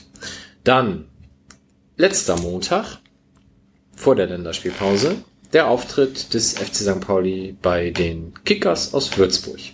Justus und Johnny waren da. Was gibt's denn aus Würzburg zu erzählen? Ja, wir sind mit dem Bus hingefahren, ne? Ja, wir waren richtig früh da. Vorherrschendes Thema. Ja. Johnny wollte mit seinem Fanclub noch in die Kneipe, die konnten sich aber nicht einigen. Es war ein, ein oh Gott, ich, ich musste da weggehen, weil es nicht auszuhalten war tatsächlich. Aber das nur nebenbei. Ich wollte nicht in die Wirtschaft, ich wollte gerne ins Stadion. Wieso war das nicht aushalten? Was war los? Weil du kommst sie da- sich nicht ähm, einigen konnten und es so Also du kommst Harakiri. in Würzburg an und das wirst ja mitten im Nirgendwo abgeladen auf einem großen, halbleeren Parkplatz, beleuchtet von allen Seiten wie im Knast oder beim Stasi-Verhör. Und dann fragst du halt die umstehenden Ordner in der Hoffnung, noch eine, ein kaltes Getränk irgendwo einnehmen zu können und wirst als einziges an die nahegelegene Aral-Tankstelle verwiesen. Die aber kein Mensch gefunden hat. Also wir sind ein bisschen so. durch und haben die nicht, haben die nicht gefunden. Und haben uns dann irgendwann entschlossen, das, das machen wir jetzt nicht mehr mit, wir gehen jetzt rein. Und die, die wart halt schon um fünf da oder so und deswegen hat ihr noch so viel Zeit, oder? oh, fünf vor sechs oder so. Waren zeitig da. Ja. war alles noch sehr übersichtlich. Ähm, aber vielleicht willst du zuerst erzählen, bevor ich mit meinen wichtigen Eindrücken komme. Also, Also ihr wart ja wahrscheinlich beide vorher noch nie da, oder? nee, Nee, ich war noch nie in Würzburg. Ähm, in Würzburg war ich sogar schon mal, aber Nicht im Stadion. weder, weder noch. Und wie gesagt, dieser große leere Parkplatz hat mich halt schon so ein bisschen abgeschreckt. Die wenig kommunikativen Ordner. Dann war der Weg zum Stadion rein quasi schon so wunderlich L-förmig abgesperrt, dass man erstmal durch so ein langes, aber das war alles ganz okay. Das waren auch meiner Meinung nach halbwegs nette Typen. In Bayern ist das ja nicht immer gegeben. Da sind die ja manchmal so ein bisschen, Naja. Wir haben uns dann unsere Plätze gesucht. Wir hatten diesmal Sitzplätze. Wieder Klischee, Bayern und Bierversorgung. Das ist ja immer ein bisschen schwierig. Deswegen haben wir gedacht, sind wir diesmal Füchse. Ist ja auch noch Anfang des Monats. Da kann man sich mal Sitzplätze gönnen. Das ist dann nur so eine, so eine Klappplastikschale auf Metallschienen geworden. Alles unglaublich nass. Wir hatten uns extra noch eine Decke wie alte Männer mitgebracht und haben uns dann schön hinter äh, Pelle Wollitz und Frau von Torra gesetzt, die vor uns ein bisschen was erzählt haben. Ähm, Bier gab's da auch. Blöderweise auch für die Stehplätze. Das heißt, das war alles für, für den Arsch. 3,50 Euro 04 äh, ging. Wurst war dafür nicht so toll. Und du fühlst dich halt in diesem Stadion, wenn du da sitzt, erstmal wie im Knast. Also du sitzt halt direkt zwischen Stahlträgern und, und Gitterzaun. Rings um dich rum nur alte Männer oder Leute, die von Pauli sprechen. Und war alles überhaupt nicht geil. Also die Dreierreihe hinter uns, die hatten irgendwie Karten geschenkt bekommen. Sind wir wieder beim Thema, dass aus Hamburg nicht genug Leute mitfahren. Das stimmt wirklich. Das ist äh, sehr, sehr unangenehm gewesen. Und ich glaube, wenn wir nicht nochmal nach Bayern oder Hannover fahren, werde ich mir auch wieder einen Stehplatz kaufen. So viel zum Drumherum. Hast du noch was einzuwenden? Also ich fand das gar nicht so schlimm, muss ich gestehen. Du hast auch Stehplätze. Ähm, genau, also sehen konnte man tatsächlich sehr schlecht in dem Block. Ich stand relativ weit unten. Man war ja, das ist ja quasi so ein Stahlrohr auf der eigentlichen Tribüne draufgebaut, auch bei den Stehplätzen. Das habe ich gar nicht verstanden, warum man das eigentlich macht. Warum man nicht einfach auf den Stufen, die es da gab, steht. Aber offensichtlich sind die entweder so kaputt oder keine Ahnung, dass sie das da drauf gebaut haben und vorne mit einem Zaun. Und, ähm, und durch den kann man halt nicht durchgucken. Also, oder ja, man er so kann schon durchgucken, ist. genau, Ja. aber man, und vor allem so breit, dass es ähm, irgendwie, gerade wenn man nicht ganz geradeaus guckt, sondern so ein bisschen seitlich relativ schlecht gucken kann. Hätte man weiter nach oben gehen müssen, da war es dann aber zu voll. Also mir zumindest zu voll. Äh, ansonsten fand ich es aber für Bayern, auch mit der Polizei und so, also für Bayern, ähm, ganz human. Ja. Muss ich sagen, so mit An- und Abreise. Das habe ich schon deutlich schlechter erlebt. Das Spiel war dann. Hi, ja, ja, ja. Es ja, war wirklich, das Positive haben wir vorneweg gesagt, mit Stadion ging, Bier gab's auch und Ordner waren okay und danach ging's halt nur noch bergab. Äh, Genau. Himmelmann hat dann irgendwann zum Glück den schlechtesten Spieler aus dem Spiel genommen. Ähm, also ich finde, als Abelvor wirklich in einem Angriff den Würzburgern eigentlich drei Chancen da serviert hat, hätte man ihn einfach runternehmen müssen. Das, das ging nicht mehr anders. Ich habe es nicht verstanden, warum der nicht sofort ausgewechselt wird. Ja. Also das, der hat gespielt, als wäre, keine Ahnung, besoffen, nicht mehr ganz dicht oder beides. Also so kann man nicht Fußball spielen. Da muss man runtergenommen werden. Und also, da, da, keine Ahnung, wie viele Leute passen da rein? 12.000? Das haben auch 12.000 Leute gesehen. 13.100. Okay. Davon 3.000 Plätze überdacht. Also das war, das war ja wirklich Wahnsinn. Also ich glaube wirklich, dass Himmelmann das absichtlich gemacht hat. Ich wollte gerade sagen, ich unterstelle ihm tatsächlich Absicht, weil im Spiel vorher hat er das auch schon gemacht. Da hat er ihn nur nicht so ausreichend erwischt, dass es zur Auswechslung reichte, aber Avivor umgerannt hat er da auch. Vielleicht ist einfach, ich mag den Avivor, ja. Also, Ich total, ja. So, menschlich gesehen ist das ja super, aber das war wirklich so eine absolute Nullnummer. Wo du dachtest, was, was ist mit dem und warum sieht der Trainer das nicht und nimmt ihn nicht raus? Ich glaube einfach, das ist kein Innenverteidiger, der muss eine andere Position Ja, haben. auf also, jeden Fall. Für was haben wir den eingekauft? So als Sechser würde Ja. ich jetzt so vermuten. Als Also er er hat in Düsseldorf auf 6 gespielt, hat er aber relativ wenig gespielt. Und er hat bei uns, als er vor drei Jahren Ja, war, war er Innenverteidiger. Und da war er nicht schlecht. Das war aber so. Das stimmt, aber die letzten Spiele waren, äh, also Kuglin hat ja auch wieder gespielt. Fall, ja. Kuglin fand ich, äh, hatte in Würzburg auch keinen guten Tag, der hat auch Katastrophenpässe gespielt. Zu dem Tor kommen wir ja noch. Ähm, aber Herrgott, der hat letztes Jahr noch Ayuk gespielt, ne? Also da sehe ich immer noch eine andere äh, Basis. Und auch wenn Avo ja immer noch sehr jung ist, ich glaube, der ist jetzt 23, wenn ich mich ganz täusche, ähm, ist es natürlich trotzdem jemand, der schon so lange im Herrenbereich spielt, dass man derartige Katastrophendinge wie das eine Ding, wo er echt Fehlpass macht, den Ball irgendwie wieder in die Füße kriegt und aus dem eigenen 16er heraus nochmal einen Fehlpass an die 16er Grenze schiebt, wo du denkst, oh mein Gott, das darf doch alles nicht mehr wahr sein. Da wird es dann eng. Vielleicht ist er auch krank gewesen. Also, wir wissen das ja nicht. Ja, dann Ja, muss man dann- ihn halt vorher rausnehmen oder gleich Sören Rotter spielen lassen oder Joel Keller oder was weiß ich. Also es war wirklich. Also ich fand auch nicht, dass Schein da tatsächlich gespielt hat. Du hast es ja vorhin so angedeutet, dass er der. Naja gut. Ich habe irgendwann eine Nachricht an meinen Bruder, mit dem ich manchmal während des Spiels ein bisschen schreibe, weil der es am Fernsehen guckt, geschrieben, ähm, unter den Blinden ist ja der einäugige König, wir haben aber keinen König. Weil, also ich habe da überhaupt keinen gesehen, der da ansatzweise irgendwas gespielt hat. Schein hatte ich immer das Gefühl, das war so, ähm, ich nehme jetzt den Ball und laufe irgendwo hin. Ja. Äh, und wenn es irgendwie, also meistens dann in die Außenbereiche, aber auch irgendwo. Und dann ging es aber auch nicht weiter. Dann wurde ihm entweder der Ball abgenommen oder er hatte auch überhaupt keinen Anspiel, keine Anspielmöglichkeit. Ich fand, als Gonta reingekommen ist zur zweiten Halbzeit, also vorher war das alles ein bisschen kopflos. Das war also von keiner wusste, wo der andere ist, keine Ahnung, wo man hinspielen soll. Und alle so ein bisschen nervös und aufgeregt. Und als Gonta dann reinkam, das mag jetzt wieder so ein subjektiver Eindruck sein, aber ich fand, da hat sich das alles so ein bisschen beruhigt. Ja. Also wieder so ein bisschen, bisschen, okay, jetzt wissen wir wieder, jetzt, vielleicht hat er tatsächlich auch so gefehlt. Also ist auf jeden Fall deutlich besser geworden danach. Ja. Also ich meine, man muss ja also, dass man dann so blöd verliert, liegt ja aber auch daran, dass Würzburg vor dem Tor unglaublich schlecht war. Das stimmt. Hm. Also, also diese angesprochene Avevor-Chancen da, die hätte man ja auch einfach reinmachen müssen und die standen ja teilweise wirklich relativ gut am 16er, auch in guter Schussposition und haben die Dinger halt reihenweise meilenweit drüber gehauen und so. Also, die waren halt auch im Abschluss richtig schlecht. Also wir mussten schon das Tor machen, weil sie einfach zu doof waren. Ja. Ja, da also, ist auf jeden Fall in Würzburg ist das, ist die Systemumstellung, da hat äh, Ewald das so umgestellt, dass mit 4-1-4-1 gespielt wurde, mit Hornschuh auf der 6, also auf dieser 1 äh, vor der 4er.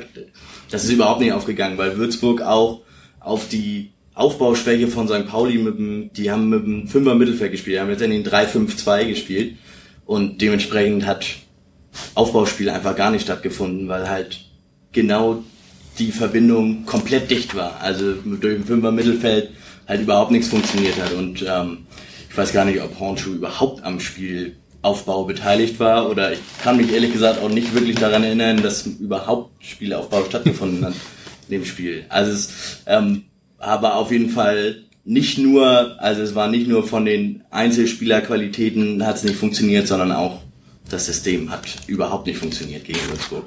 Ja. Würzburg ist aber auch bekannt dafür. Ich glaube, die haben letzte Saison in der, in der dritten Liga haben die, ich glaube, zehn Spiele 1-0 gewonnen. Die sind bekannt dafür, dass die so, so unangenehm irgendwie massiert, immer kompakt, wie Ewald immer so schön sagt, kompakt stehen und einfach dann irgendwie einen reinhauen und das normal dann halten bis zum Ende. In dem Fall haben sie es jetzt nicht geschafft, vor einzumachen und dann haben wir da halt mitgeholfen ist natürlich auch klar, dass wenn du da unten drin stehst, dass du dir so ein Tor nur fangen kannst, ne? Ja, das stimmt. Also ich habe mir aufgeschrieben, wir hatten eine Torchance. Das war ungefähr vierte Minute. Litka auf links durch, reingespielt. Fafin, Pico ist zu, äh, kommt einen Schritt zu spät und Choi muss dann aus spitzem Winkel abschließen und macht ihn halt vorbei. Aber das war's dann halt auch echt schon. Und dann so nach einer Viertelstunde kippte das Spiel aus meiner Sicht. Bis dahin war es noch so abtasten beide Seiten und dann so von der 15. Minute bis zur Halbzeit, da hätte Würzburg auch vier Tore machen Ja, auf jeden Fall. Ähm, und dann, genau wie Johnny sagt, mit, mit Gontas Einwechslung zur Halbzeit, also gute Besserung an Avevo. Ich hoffe, er wird seine äh, Position dann eben irgendwo anders statt in der Innenverteidigung noch finden. Ähm, ist dann eben diese Sicherheit reingekommen. Ich fand, es war dann in der zweiten Halbzeit also nicht, dass wir irgendwie nah am Sieg waren, wir hatten auch da wenig Torchancen, aber es war zumindest ein ausgeglichenes Spiel und dann eigentlich für die zweite Halbzeit auch ein ganz klassisches 0-0. Und dann ist halt diese unfassbar unglückliche Situation am Ende, wo dann ausgerechnet Brian Coglin eben äh, eigentlich eine nahezu schon geklärte Situation damit entschärft, dass er jeden Start anschießt und der Ball aus kürzester Entfernung an Himmelmann vorbei ins eigene Tor saust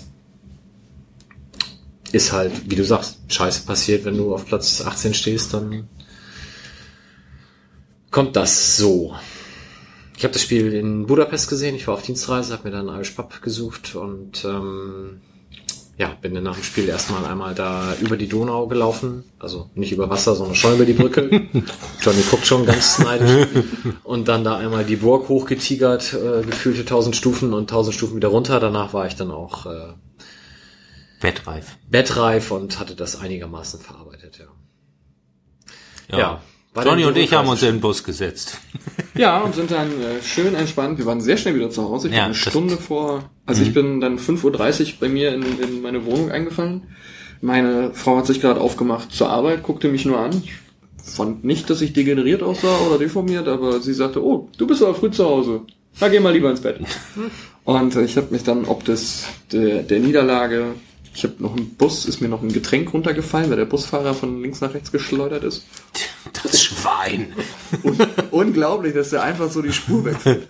Und äh, ja, ich hätte, hätte vielleicht auch stattdessen lieber Stufen oder Treppen steigen sollen, aber ich war auch ein bisschen frustriert. Also ich hätte mit dem 0-0, das wäre uns geschenkt gewesen. Oder wäre ein Geschenk von uns gewesen. Und aber dass das 0-1 so beschissen fällt, das hat mich ein bisschen geärgert. Und dass ich es nicht richtig gesehen habe, weil das da alles blöd ist. Ja. Fun Fact, Würzburg hat nur zweimal gewechselt. Das finde ich bei einer, beim knappen 1-0 sagt das eigentlich auch schon sehr über, viel über unsere Gefahr aus. Ich möchte behaupten, dass der Hollerbach halt ein blödes Arschloch ist. Hallo, da gibt's sogar Werbung von der Hollerbach-Truppe. ja, er will ja, wenn er fertig ist, damit auch die Metzgerei von seinem Vater übernehmen. Ne? Genau, die ist auch Sponsor. Und er hat damals ja auch, also nächster Fun Fact, die sind ja nicht immer mit ihrem aktuellen Sponsor aufgelaufen, sondern auch mit dieser Sylter Sansibar Bar. Das hat er auch vermittelt. Mhm. Im Pokal war es, glaube ich, ne? Oder so? Die sind eine ganze Saison damit in der dritten Liga aufgelaufen. Ja, aber die haben letztes Jahr im Pokal hatten sie einen anderen Sponsor als in der Liga. Vielleicht aber auch andersrum. Vielleicht hatten sie da schon S. Oliver und Haben die sonst Werder rausgeschmissen vor ein oder zwei Jahren?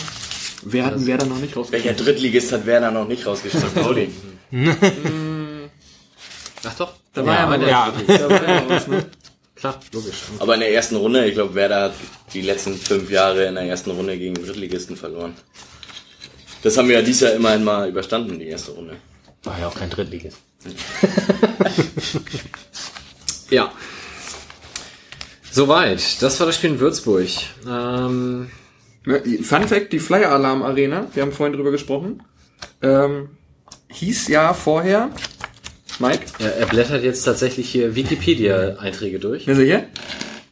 Wie hieß denn die Flyer Alarm Arena früher? Oh, scheiße, habe ich gehört. Irgendwas Ja. mit D. Das, Drammel, Drammel. aber das habe ich mich noch gefragt. Stadion am Deilenberg hieß es Deilenberg früher, bis hieß- 2013, dann wurde es verkauft. Und am 31. Mai 2015 hat der Sponsor netterweise gesagt, komm, dürft ihr für ein Spiel umbenennen, da sollte dann wieder die Tradition hochleben und äh, dann haben sie es noch einmal Stadion am Deilenberg genannt. Da muss ich aber nochmal auf den Vor- und Nach dem Spiel-Podcast verweisen, weil da hatten wir jemanden, der sich mit dem Verein ein bisschen besser auskennt, zu Gast.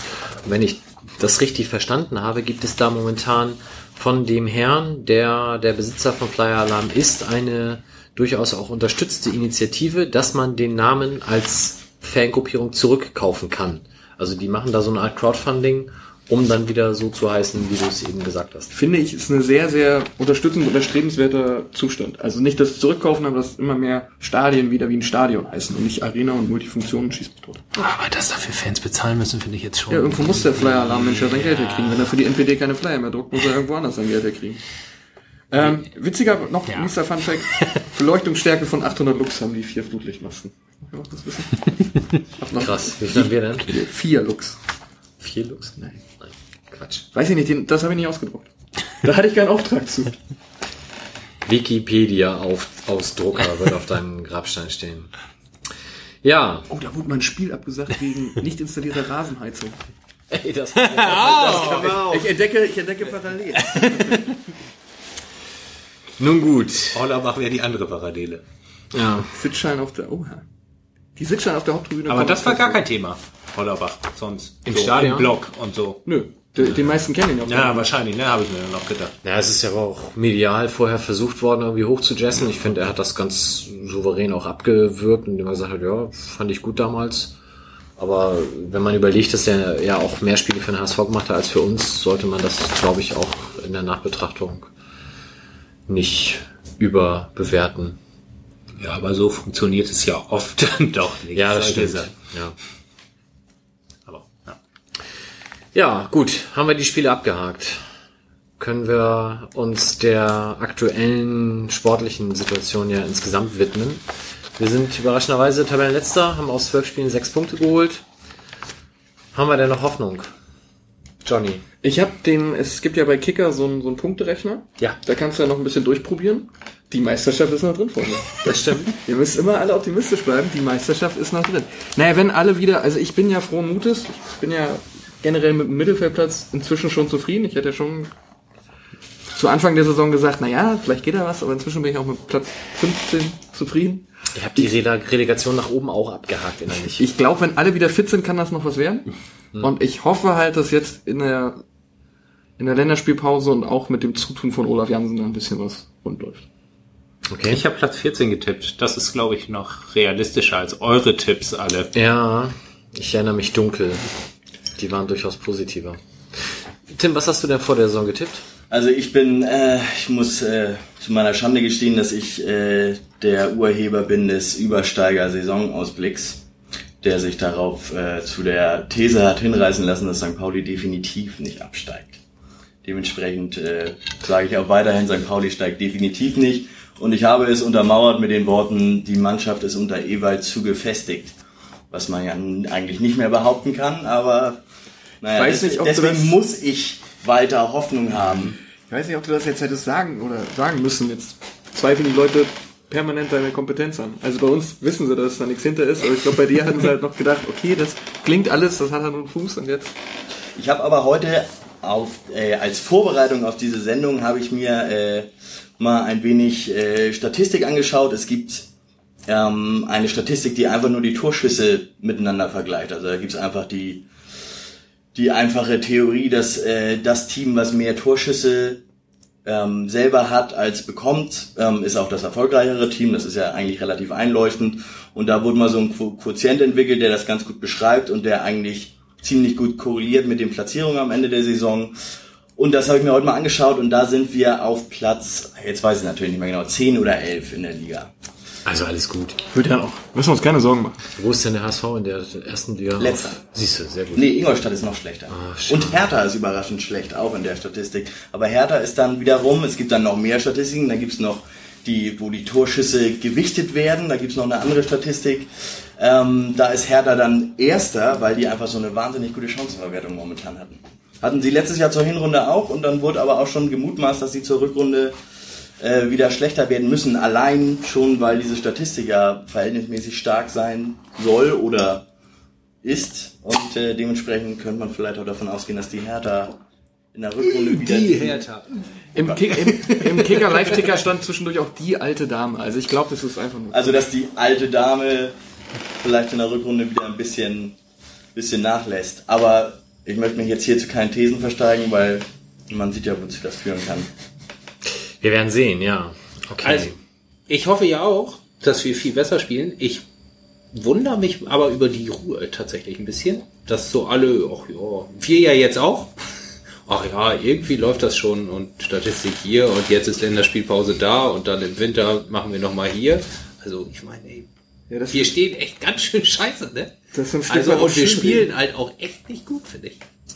Es ist jetzt auch, also okay, Würzburg haben wir jetzt irgendwie dusselig verloren tatsächlich, haben wir jetzt ja gerade gesagt, aber Aber wir hätten halt auch 3-0 verlieren können. Genau, Ja. also es ist jetzt nicht so, dass man alle Spiele, ach ja, jetzt haben wir auch wirklich richtig Pech gehabt. So Und Würzburg hatte vorher, glaube ich, drei Spiele inklusive Genau. Pokal dann auch verloren. Ja. Also, es ist schon so, also man steht da nicht zu Unrecht unten drin. Nee. Okay, mit den Verletzungen ist vielleicht noch gut, das lasse ich vielleicht noch gelten, obwohl ich mich dann immer frage, ob das tatsächlich, ich will nicht auf den Zahnarzt zurückkommen, aber ähm, ob das wirklich immer Pech ist, wenn eine Mannschaft so oft verletzt ist. Jetzt ist Boadus irgendwie gestern schon wieder Umgeknickt. umgeknickt und hat sich verletzt. Ja, aber also, er hat heute mittrainiert. Also ah, ja, gut. okay, gut. Da hat Aber es ist schon so, wo ich mich frage, ist es, ist es Zufall oder läuft auch da irgendwas schief? Johnny? Ach so, Tim, Entschuldigung. Da gibt's, ähm, wir haben ja letzte Saison für den Übersteiger ein Interview mit dem Videoanalysten geführt, mit Andrew Meredith. Der hat ähm, gerade genau zu dem Thema gesagt, dass es, ähm, dass äh, St. Pauli sich da gerade über Spieler, die viel verletzt sind, wenig Statistik geführt wird, dass St. Pauli sich ein bisschen darauf konzentriert hat, auch Spieler zu holen, die zwar eine längere Verletzungsphase hatten, aber eigentlich besser sind als zweite Liga, dass sie gerade solche Spieler geholt haben, weil sie erstens günstig sind und zweitens, wie gesagt, besser sind als zweite Liga und dann auf einen ähnlichen, vermutlich auf einen ähnlichen Effekt gehofft haben, wie zum Beispiel Ian Robben bei den Bayern, als der, der war ja damals, als er bei Chelsea und Real Madrid gespielt hat, war er auch nur verletzt und dann kommt er zu den Bayern, ist zwei Jahre topfit und äh, spielt da den absoluten Wahnsinn. Also so jemand wie Miyachi oder Neudecker, der verletzt geholt wurde, bei denen ist das einfach be bekannt, dass die auch viel verletzt sind. Also ich glaube nicht, dass das einfach nur wahnsinnig viel Pech ist, die ganze Verletzung, sondern ich glaube auch, dass ähm, das etwas ist, was hätte einkalkuliert werden müssen. Also, dass man den Kader bewusst mit noch mehr Personal bestückt, gerade weil man um die Verletzungsanfälligkeit von einzelnen Spielern weiß. Ähm, Johnny? Ich erinnere mich noch an ein Interview, das aus der letzten Saison kam. Da hat man dann auch den äh, Trainer gefragt, wie das denn funktioniert. Und er sagte, ja, wir sind gerade längere Zeit verletzungsfrei verhältnismäßig. Das liegt an. Und dann hat er auch Athletiktrainer mit eingebracht und wie das Ganze behandelt wird und sowas alles. Und als ob er es damit herausgefordert hätte, war danach halt ziemlich viel verletzt und auch ziemlich langfristig. Und ich finde auch diese Saison ist das halt alles unglaublich zäh und ziemlich häufig. Ich meine, bei Buadus war klar oder war schon bekannt vorher, wie du schon sagst, dass er halt verletzungsanfällig ist, gerade was Knöchel angeht.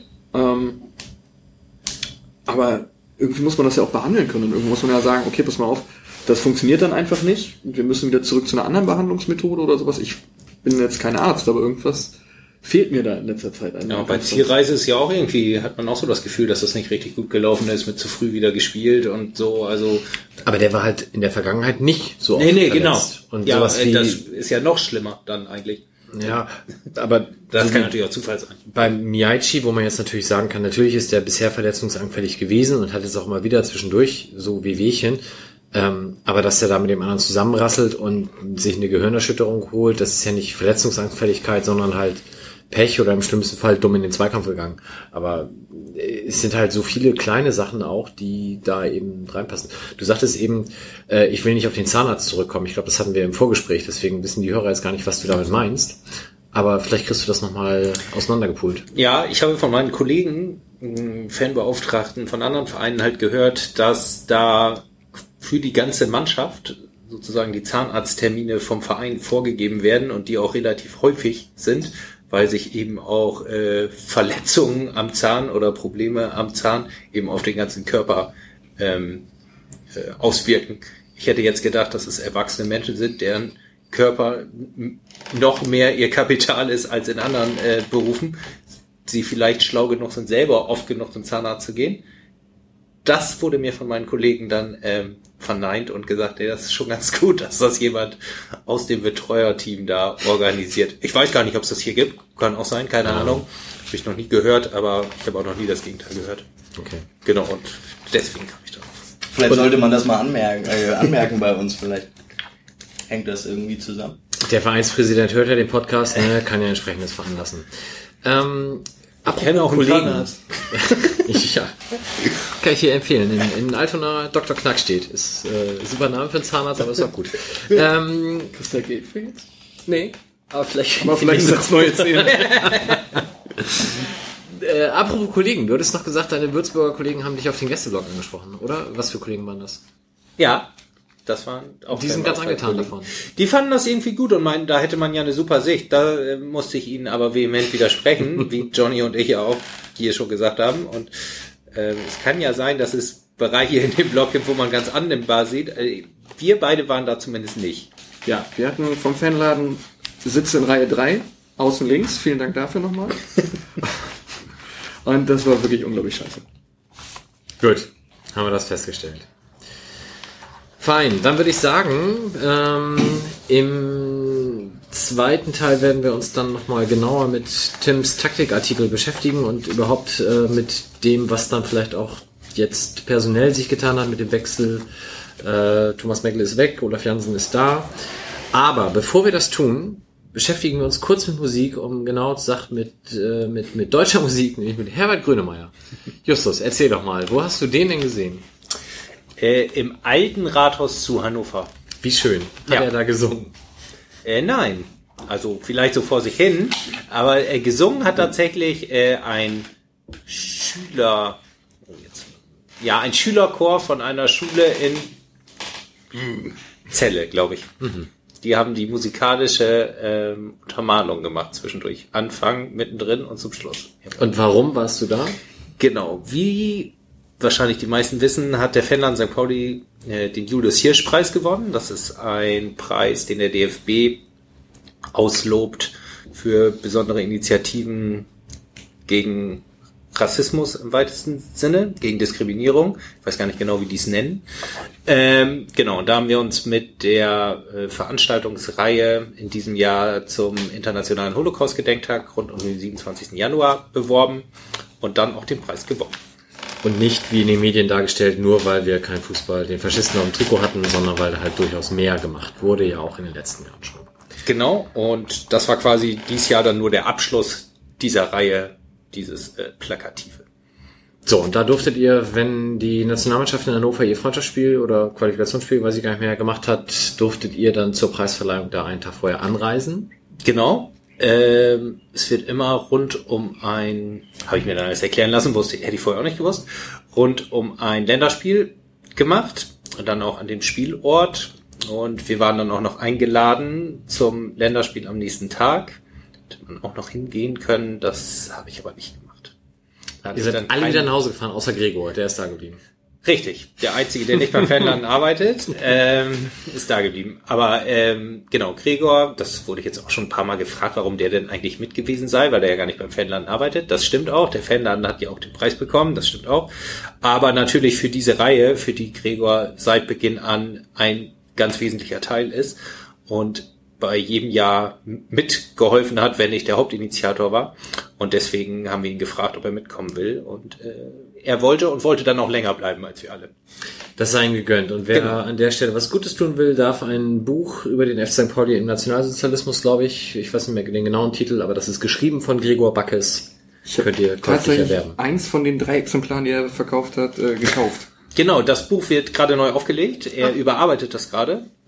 Und ähm, es wird im nächsten Jahr, ich glaube, im, ja, das weiß ich gar nicht genau wann, irgendwann am Anfang des Jahres, äh, nochmal neu und überarbeitet erscheinen. Der macht ja gerade zwei Buchprojekte, weil ich musste auch irgendwas abliefern Ja, genau, er macht gerade zwei Buchprojekte. Na gut.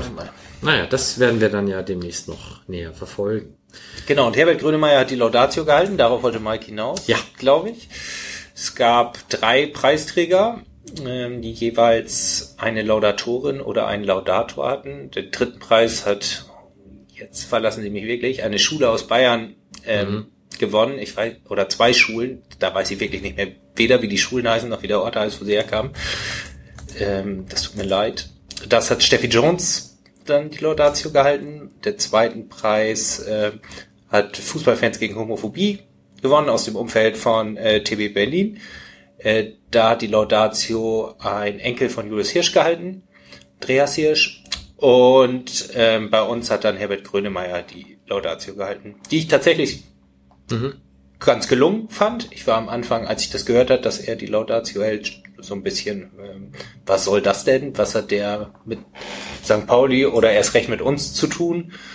Der kennt sich ja gar nicht aus und so. Ähm, tut er vielleicht auch nicht, aber er, dann hat er sich auf jeden Fall gut briefen lassen und ähm, hat, fand ich, so die richtigen Schlüsse daraus gezogen und eigentlich ganz gute Sachen gesagt. Also ich war damit ganz zufrieden.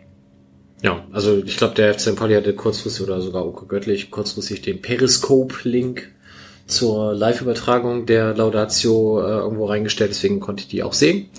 Gefiel mir auch sehr gut. Ich glaube, danach wurde das dann irgendwo noch veröffentlicht, habe ich jetzt aber gerade nicht so ganz. Genau, auf unserer Homepage gibt's noch ähm, einen Beitrag sozusagen, wo wir so eine Art Pressespiegel Stimmt. ähm, online gestellt haben, unter anderem eben auch die Preisverleihung. Dann gibt's noch Videos, unter anderem auch vom DFB, aber eben auch ganz normal, ganz normale Presseartikel. Ich weiß nicht, ob die jetzt alle noch aufrufbar sind, aber die kann man sich auf jeden Fall auf der Fanladenseite nochmal angucken. Es gab ja ein relativ großes, davon war ich dann tatsächlich überrascht, äh, ein relativ großes Medien, Medienecho, also auch so in den, in den großen Medien wie äh, Süddeutsche Der Übersteiger, Spiegel, achso.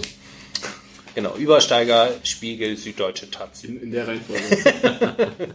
Genau. Also das hat mich dann schon gewundert. Das hätte ich jetzt äh, gar nicht erwartet. Habe ich in den letzten Jahren auch dann tatsächlich vielleicht auch gar nicht so wahrgenommen. Ich habe das, glaube ich, immer mitgekriegt, wenn diese Verleihung war und wer das gewonnen hat. so. Aber ähm, ja, ich habe dann natürlich keine Google-Recherche betrieben, wer da alles äh, irgendwie was veröffentlicht hat. Aber das war schon äh, ja ganz enorm. Das habe ich auch echt, ja, hat mich gefreut. Ja. Und verdient, natürlich. Johnny hat inzwischen recherchiert, wie das Buch von Gregor heißt. Ich wusste noch, dass es irgendwas mit deutschen Sportgruß war. Ich wusste nur nicht mehr, wie es weitergeht. Es ist Heil Hitler. ja ne? unspektakulär geht's weiter mit deutschen Sportgruß Heil Hitler, der FC St. Pauli im Nationalsozialismus. Ist derzeit äh, ausverkauft, könnt ihr euch neu ab 49 Euro und gebraucht ab 23,88 besorgen. Ich stelle meins vielleicht auch zur Disposition für irgendwas dazwischen. Okay, ja, wir warten dann einfach auf die Neuauflage. Sehr schön. Was mich ja wundert an der ganzen Verleihung ist, der Preis ist, also der erste Platz sozusagen, oder nicht Platz, sondern der erste Preis ist dotiert mit 15.000 Euro. Wenn Nee, mit 7000. mit 7.000, also 15.000 Euro gesamt werden da dann ausgeschüttet. Nee, 21. Jeder, alle drei kriegen also, 7000. ich frage mich ja, also du warst ja nun da und ich habe Bilder davon gesehen. Was meinst du, was die Veranstaltung an sich gekostet hat? Ja, das ist auch ein Kritikpunkt, den ich äh, dem DFB noch nicht gesagt habe, aber der mir auch ein bisschen auf, die, auf der Zunge liegt. Das hat bestimmt viel Geld gekostet. Das finde ich jetzt im Zweifel noch gar nicht so schlimm, dass man dem auch einen würdigen Rahmen verleiht irgendwie. Aber dafür sind 7000 Euro dann doch tatsächlich ein bisschen wenig, finde ich auch. Und man kriegt, also das haben nur wir gekriegt, ein, eine Art Pokal oder ist es eher so ein eine Schale oder sowas in der Art, einen, ein Kunstwerk, die diese Preis ist und die sei auch 7000 Euro wert. Tatsächlich an Materialwert, weil die halt aus, also ist tierisch schwer, ist offensichtlich aus echtem Silber und tierisch schwer. Aber, also ich finde es schön, dass ich sowas hab, aber mh, vielleicht wären was für 500 Euro und dann 13.000 Euro auch nicht so ganz schlecht gewesen. Ich meine, sagst es, also die mediale Aufmerksamkeit das mediale Echo ist halt riesig gewesen und das ist halt auch, würde ich fast sagen, das, worum es geht. Dass man einfach da wieder, also dass das dass bei so ein Thema einfach Aufmerksamkeit bekommt. Ich frage mich nur, wenn so ein Preis verliehen wird und wenn da so groß Tamtam drum gemacht wird, den DFB, der jetzt für, weiß ich nicht, 80 Millionen Euro einen neuen Komplex da in Frankfurt bauen will, der könnte auch mal locker mindestens eine Null dranhängen an dem Betrag. Einfach weil viele, viele Leute, die auch die Preise gekriegt haben, da auch viel Arbeit reinstecken, die ja äh, auch irgendwo, also es muss ja nicht finanziell entlohnt werden, aber gerade die, die solche Preise kriegen, die haben ja so nachgewiesen, dass sie mit dem Geld Vernünftiges anfangen. Ja, klar. Also, ja, hätte man auch machen können. Also jetzt eine Null dranhängen, weiß ich nicht, aber man hätte es auf jeden Fall erhöhen können. Das habe ich, habe ich mich auch schon gefragt. Aber mir ist dann tatsächlich der öffentliche Diskurs fast noch ein bisschen wichtiger. Findet man wahrscheinlich auch jetzt irgendwie keine schlaue Lösung dafür. Ich fand es halt lustig. Also ich habe mich beworben, weil es halt auch mit kein Fußball den Faschisten ist. Ich fand das relativ witzig, denen das nochmal irgendwie au- in die, auf den Schreibtisch zu legen. so Und ähm, naja, sie haben es dann selber gesagt, leider vorher schon bei der äh, Verleihung, dass sie damals ja nicht so richtig gut gehandelt hätten und dass es jetzt ja wiederkommt. Das hatte ich mir natürlich ein bisschen für die Bühne aufgehoben, aber das konnte ich dann. Das konnte ich Ja, nicht mehr damals- spielen. Damals haben wir ja das kein Fußball vorne auf dem T-Shirt, den Faschisten hinten auf dem T-Shirt und das T-Shirt habe ich ja dem damaligen DFB-Pressesprecher noch geschickt. Der hat sich bis heute nicht gemeldet. Egal. Weißt du noch, wie der hieß? Ja, habe ich auf jeden Fall verdrängt. Das war der, der dann auf den sozialen Medien auch irgendeinen dummen Beitrag noch gebracht hat. Ich habe es aber auch inzwischen verdrängt, müsste es selber nochmal nachlesen. Wollen wir auch nicht aufwärmen, aber wenn sie denn draus gelernt haben, ist ja schon mal ganz gut. Habt ihr mit Herbie denn noch irgendwas gedealt für das Heimspiel gegen Bochum? Kommt der vorbei? Singt er bei euch im Laden oder? Also Gregor wollte immer die ganze Zeit mit dem was dealen, weil es ist auch noch Gregors Geburtstag, am Tag später. Da Gregor das ja jedem erzählt, wann er Geburtstag hat, darf ich das hier wohl auch erzählen. Er hat am Tag nach dem Bochum-Spiel Geburtstag, bringt alle Geschenke mit und überreicht sie ihm. Ähm, und er wollte unbedingt, dass ähm, Grönemeyer dann in den Fanräumen äh, irgendwie zu seinem Geburtstag nach dem Bochum-Spiel. Das passt doch so gut. Auftritt. Ähm, er hat es gekonnt weggelächelt, tatsächlich. Und ähm, ja, aber vielleicht hat er es auch ernst genommen. Also wir haben uns verabschiedet mit, wir sehen uns dann ja nach dem Bochum-Spiel in den Fanräumen. Aber ich glaube, das hat er nicht so nicht so ernst genommen wie wir. Okay. Wir haben auf jeden Fall noch äh, nichts abgemacht. dazu. Okay. Nun gut, ja, sehr schön auf jeden Fall, dass es äh, den Preis so gab und dass das entsprechend auch das Echo dann bekommen hat, was es verdient. Womit wir dann leider wieder zum Sportlichen zurückkehren müssten. Müssen wir wirklich? Ja, du kannst aber auch noch was singen. Vielleicht so ein Lied von Herbie. Ich äh, überlege gerade, welches da passen würde. Currywurst, du hast ja vorhin eine Bratwurst gegessen. Ja, dann kommen wir lieber wieder zum Sportlichen. Ja, kommen wir zurück zum, zum Artikel, ähm, den Tim geschrieben hat. Kann ich den nochmal lesen? ich habe den nicht ausgedrückt dabei. Aber sag doch mal vielleicht, ähm, siehst du denn uns, wir haben jetzt ja schon so vorsichtigen Optimismus, was die äh, Saisonprognose anbelangt, äh, in die Richtung, dass der Platz 15 vielleicht erreicht werden könnte, äh, durchklingen lassen. Siehst du das denn grundsätzlich überhaupt auch noch ähnlich und auch möglich momentan mit dem Trainer, den wir haben, der taktischen Ausrichtung, die wir haben, dem Spielermaterial, das wir haben, oder müssen wir ganz dringend tätig werden? Also was man, was man Ewald und dem Trainerteam auf jeden Fall nicht vorwerfen kann, ist, dass sie es nicht versuchen. Also nicht nur mit, also dass sie taktisch verbohrt sind und immer das Gleiche versuchen durchzudrücken, sondern es wurde wahnsinnig viel angepasst. Manch einer mag sagen, vielleicht wird sogar zu viel umgestellt, dass die Spieler gar nicht mehr wissen, was jetzt eigentlich auf dem Platz gespielt werden soll. Ähm, aber es ist, also aus meiner Sicht ist es auch so, dass ähm, die Anpassungen, die jetzt gemacht wurden, dass die auch richtig sind. Dass es eben so eine Art schrittweise Rückkehr von eben diesem 4-4-2, was am Anfang der Saison gespielt wurde, zurück zu dem 4-2-3-1 mit nur einer Spitze. Ähm, das wird jetzt schrittweise wieder angepasst. Die Außenverteidiger stehen nicht mehr so hoch wie am Anfang. Das war gerade im, hatte ich ja an dem Artikel hier auch geschrieben, dass, dass gerade da sind dann eklatant große Löcher entstanden, ähm, teilweise in der Rückwärtsbewegung. Das wurde alles angepasst. Es wird jetzt wieder wesentlich vorsichtiger gespielt, was das Risiko minimiert, aber natürlich auch die Chance äh, vorne sehr gegen tiefstehende Gegner sehr effektiv da vorne ähm, voranzukommen. Ich bin der Meinung, dass ähm, Ewald und das Team, dass die da noch absolut richtig sind. Ich, also ich sehe momentan nicht, wie man äh, wer da kommen sollte, der das besser machen würde, könnte. Ich glaube, dass ähm, diese ähm, Ruhe, die du angesprochen hast vorhin, dass wir alle noch so ruhig sind, weil Platz 18, dass ähm, das auch, sagen wir mal, ein bisschen von oben kommt, dass die, die Ruhe auch einfach ausgestrahlt wird, dass hier eben nicht völlig überhastet ein neuer Trainer kommt, weil man muss sich ja die Frage stellen, was hat man vom neuen Trainer? Man hat einen, man hat jetzt einen Kader zusammen, der, wie man hört, zwar nicht ganz Ewalds Wünschen entspricht, aber doch schon in die Richtung geht zu dem, was, was Ewald und sein Team sich an Fußball auch vorstellen, weil man jetzt schon, naja, jetzt fast naja, über zwei Jahre zusammenarbeitet, ist der Kader auf jeden Fall so angepasst worden, dass das eben einigermaßen den Wünschen entspricht. Das heißt, die Frage ist, was würde ein neuer Trainer bringen? Der würde eine Mannschaft vorfinden, die meist dann nicht seinen, seinen Idealen entspricht, die er irgendwie sich anpassen müsste, beziehungsweise der Trainer müsste sich erstmal anpassen an die Spieler, die er hat. Und dementsprechend glaube ich, dass ähm, Ewald noch der Richtige ist, allein schon deswegen, weil er es vor zwei Jahren auch geschafft hat. Aus einer Mannschaft, die völlig verunsichert war, das ist, im Grunde ist das ein Spiegelbild zu dem, was wir vor zwei Jahren hatten.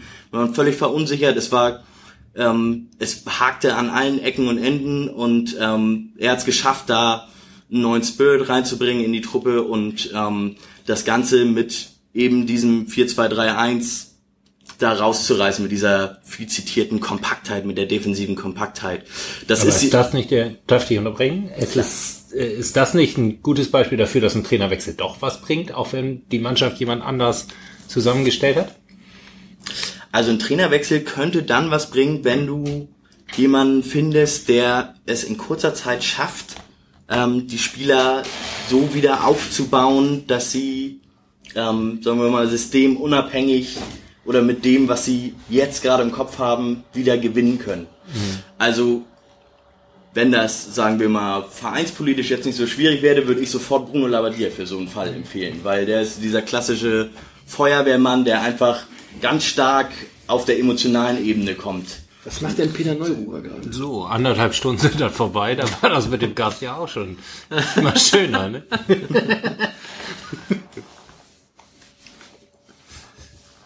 Wir, wir lächeln das jetzt einfach weg. okay, ja gut. Aber geht denn Also für dich wäre, was, was wäre die Lösung für dich? Die, das Zurückkehren zum 4-2-3-1 oder würdest du sagen, erstmal alle wieder gesund werden lassen und dann vernünftig mit zwei Stürmern? Also dieses Projekt mit zwei Stürmern, wenn alle wieder gesund sind, das maße ich mir nicht an, das wirklich vorzuschlagen, weil ich sehe die tägliche Trainingsarbeit nicht. Mhm. Wenn aber ähm, das ist ja, das kommt ja nicht von heute auf morgen, das wurde über den ganzen Sommer einstudiert.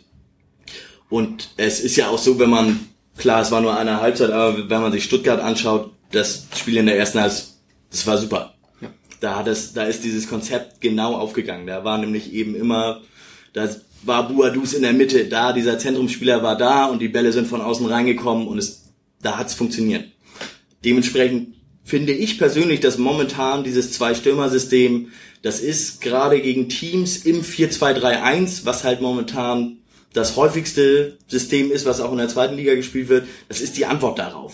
Man umgeht diese massive Zentrumspräsenz, die versucht man einfach zu umgehen, schnell auf die Außen zu kommen und dort eine Überzahl zu schaffen. Dann hat die gegnerische Mannschaft, die hat überhaupt nichts davon, dass sie vier, fünf Spieler im Zentrum hat, wenn äh, der Ball da überhaupt nicht ist. Ähm, die Rückkehr jetzt zum 4-2-3-1, was jetzt schleichend passiert ist, ich weiß nicht, ob das jetzt so bleibt, ob jetzt, wenn Buadus wieder fit ist, Pico ist jetzt auch wieder fit, ob da jetzt auch wieder versucht wird, mit zwei Stürmern zu spielen. Ich würde dem Ganzen, ich würde das Ganze noch nicht abschreiben. Ich würde ihm ehrlich gesagt nochmal eine Chance geben. Das hängt natürlich jetzt auch von den Gegnern ab. Düsseldorf ist jetzt für Sonntag ist üblicherweise eine Truppe, die gern mitspielt. Das liegt uns eigentlich. Die mitspielen heißt auch immer, dass sie auch, dass die, die Mannschaften auch ein gewisses Risiko eingehen, was dann für uns auch bedeutet, dass wir Räume haben werden, wenn wir eben den Ball im Zentrum gewinnen. Also könnte sogar sein, dass wir wieder mit zwei Stürmern spielen jetzt am Wochenende. Allerdings ähm, wird es nicht mehr so sein wie am Anfang der Saison mit ähm, zwei Außenverteidigern, die im Grunde fast auf einer Linie mit den Stürmern sind. Das wird es vermutlich nicht mehr geben, weil das Risiko viel zu groß war. Gerade ähm, zwischen, also gegen Braunschweig war das war das eklatant, wie zwischen da waren das Gonta und Bubala, glaube ich, die ja genau, die ähm, da waren die Räume in der Rückwärtsbewegung, da waren die Abstände so dermaßen groß, dass eben Braunschweig ein leichtes hatte, eben ihrerseits eine Überzahl auf den Außen zu schaffen. Und äh, dementsprechend wird es mit den hohen Außenverteidigern nicht mehr geben. Muss man sehen, was was da jetzt probiert wird. War jetzt Länderspielpause, also und äh, nach allem, was man hört, war da niemand untätig. Und ähm, ich glaube, äh, wir können uns überraschen, überraschen lassen, was da Sonntag passiert. Okay. Ähm, vielleicht machen wir ruhig schon mal so ein paar Hörerfragen. Also wir haben so ein paar Quatschfragen gekriegt, unter anderem vom geschätzten User Wilko Steinhagen, der zu fragt, wo ist denn zur Hölle der Invert Winger abgeblieben? Ähm, auch von Nina Martini die Frage, ob denn die aktuelle Taktik nicht eigentlich ist, nur den äh, HSV in der Liga zu vermeiden. Mhm. Ja, wir haben aber tatsächlich auch ähm, so ein paar ernsthafte Fragen gekriegt, nämlich zum Beispiel von Manuel Schweizer, ob man sich mit seinen Personalentscheidungen im zentralen Mittelfeld auch aus taktischer Sicht verpokert hätte. Jetzt hast du Mark Schatkowski vorhin schon erwähnt. Ähm, vielleicht können wir da jetzt auch schon so ein bisschen die Personalie Meckle mit reinnehmen, ähm, ob es das dann tatsächlich auch Gründe dafür gibt, ähm, dass man ihm da eben einen Fehler in der Kaderplanung vorwerfen kann. Wie sehr ist denn der aktuelle Vorwurf, wir brauchen unbedingt einen Zehner, äh, weil Schatkowski ja weg ist, denn überhaupt berechtigt? Weil aus meiner Sicht, du hast vorhin auch schon gesagt, Schatkowski war ja eher ein Sechser, der seine Rolle aber sehr anders interpretiert hat. Genau, Schatkowski hat ja letztendlich, ist der geborene Umschaltspieler gewesen. Dementsprechend ist er auch wahnsinnig begehrt gewesen, konnte auch auf den beiden Außenspielen, konnte auf der 10, auf der 8, auf der 6 spielen kein Wunder, dass, dass der weggegangen ist und kein, auch kein Wunder, dass Meier weggegangen ist, weil er auch in der offen, im offensiven Mittelfeld eigentlich alle Positionen bekleiden konnte. Ähm, dementsprechend diese polyvalenten Spieler, wie Ewald immer so schön sagt, die kriegst du halt nicht an jeder Ecke. Dementsprechend finde ich persönlich, dass der Kader eigentlich gar nicht so schlecht verstärkt wurde. Der Richard Neudecker, der jetzt langsam endlich wieder ins Laufen kommt, jetzt auch gerade in der U23 wieder getroffen. Ist eigentlich der Spieler, der das Profil, was man, was man erwartet, der das, der das eigentlich ausfüllt. Ähm, ich denke, man hat sich mehr von Buchtmann erwartet, dass ähm, er da im Spielaufbau äh, mehr übernimmt. Buchtmann hat mir letzte Saison wesentlich besser gefallen als der, sagen wir mal, der defensivere Part auf der 6. Das macht ja Nerich jetzt. Ähm, wobei mir Nerich eigentlich auch nicht schlecht, nicht, also der spielt nicht schlecht, wie ich finde. Ähm, Also gerade die letzten Spiele fand ich auch, war er noch äh, einer derjenigen, der sich vor allem auch vom Willen her deutlich gegenüber teilweise den anderen abgehoben hat und da sich reingehauen hat und damit auch so ein bisschen das, was wir brauchen, so dieses Aufrütteln und die Leute mal ein bisschen pushen, das finde ich, macht er sehr gut. Also zur Transferpolitik muss man halt sagen, dass ähm, muss man sich fragen, was ist der Anspruch an einen Zweitligakader? Also was muss man muss halt abwägen, wenn man nicht alles auf die Karte Aufstieg setzen will, wenn man sich nicht also nicht so verschulden will im Anschluss, wenn man den Aufstieg nicht schafft, dass man das Jahr drauf eigentlich den ganzen Kader wieder verschlanken muss, dann ist die Aufgabe an einen Sportdirektor die, dass jede Position zweifach besetzt ist und dann dementsprechend die Innenverteidiger vierfach und ähm, die Stürmerposition zweifach. Das sind eigentlich, das ist eigentlich in dem Kader gegeben. Das Problem ist halt, hatte ich vorhin auch schon gesagt, dass man von vielen Spielern wusste, dass sie verletzungsanfällig sind und gerade dann müsste man gerade für diese zentralen Positionen weiß ja nun jeder, dass im Zentrum Spieler fehlen. Ähm, da müsste man eigentlich noch mehr aufgerüstet haben. Aber es ist halt auch so, dass du gerade diese polyvalenten Spieler wie Schatkowski und Meier, die findest du halt nicht an jeder Ecke. Und die sind halt dementsprechend auch begehrt und dementsprechend kriegst du sie halt auch nicht einfach mal so. Eine Frage vielleicht gerade da anschließend, Arthur Abendbrot, ähm, welcher Spielertypus, abgesehen vom obligatorischen Knipser, kann uns denn verstärken? Also sprich, du kriegst jetzt einmal den Geldsack in die Hand gegeben, wir haben ja gehört, 1,3 Millionen Überschuss, kann ja im Sommer, im Winter dann verballert werden. Ähm, natürlich nicht. Welch, für welche Position holen wir denn jetzt dann jemanden? Also ich bin mir ziemlich sicher, dass im Sturmzentrum investiert wird. Einfach weil das Thema hat mir auch schon Marvin Dux nicht so eingeschlagen hat wie gewünscht. Guadus mehrfach verletzt. Da wird mit Sicherheit investiert werden und dann im Mittelfeldzentrum mit Sicherheit. Und der Spielertyp wird auf jeden Fall ein kreativer sein. Mit Abevor und Nerik hat man eigentlich zwei defensive Sechser, die da eben fürs Zerstören eher eingesetzt werden können. Äh, wie, wie ich schon gesagt habe, Buchtmann hat mir in der Zerstörerrolle auch eigentlich besser gefallen als jetzt in der Rolle, auch wenn er es wenn er es versucht ohne Ende. Ähm, dementsprechend wird wird da mit Sicherheit ein Kreativer gesucht. Also ich habe gelesen, dass Sebastian Schweinsteiger auf Vereinssuche ist.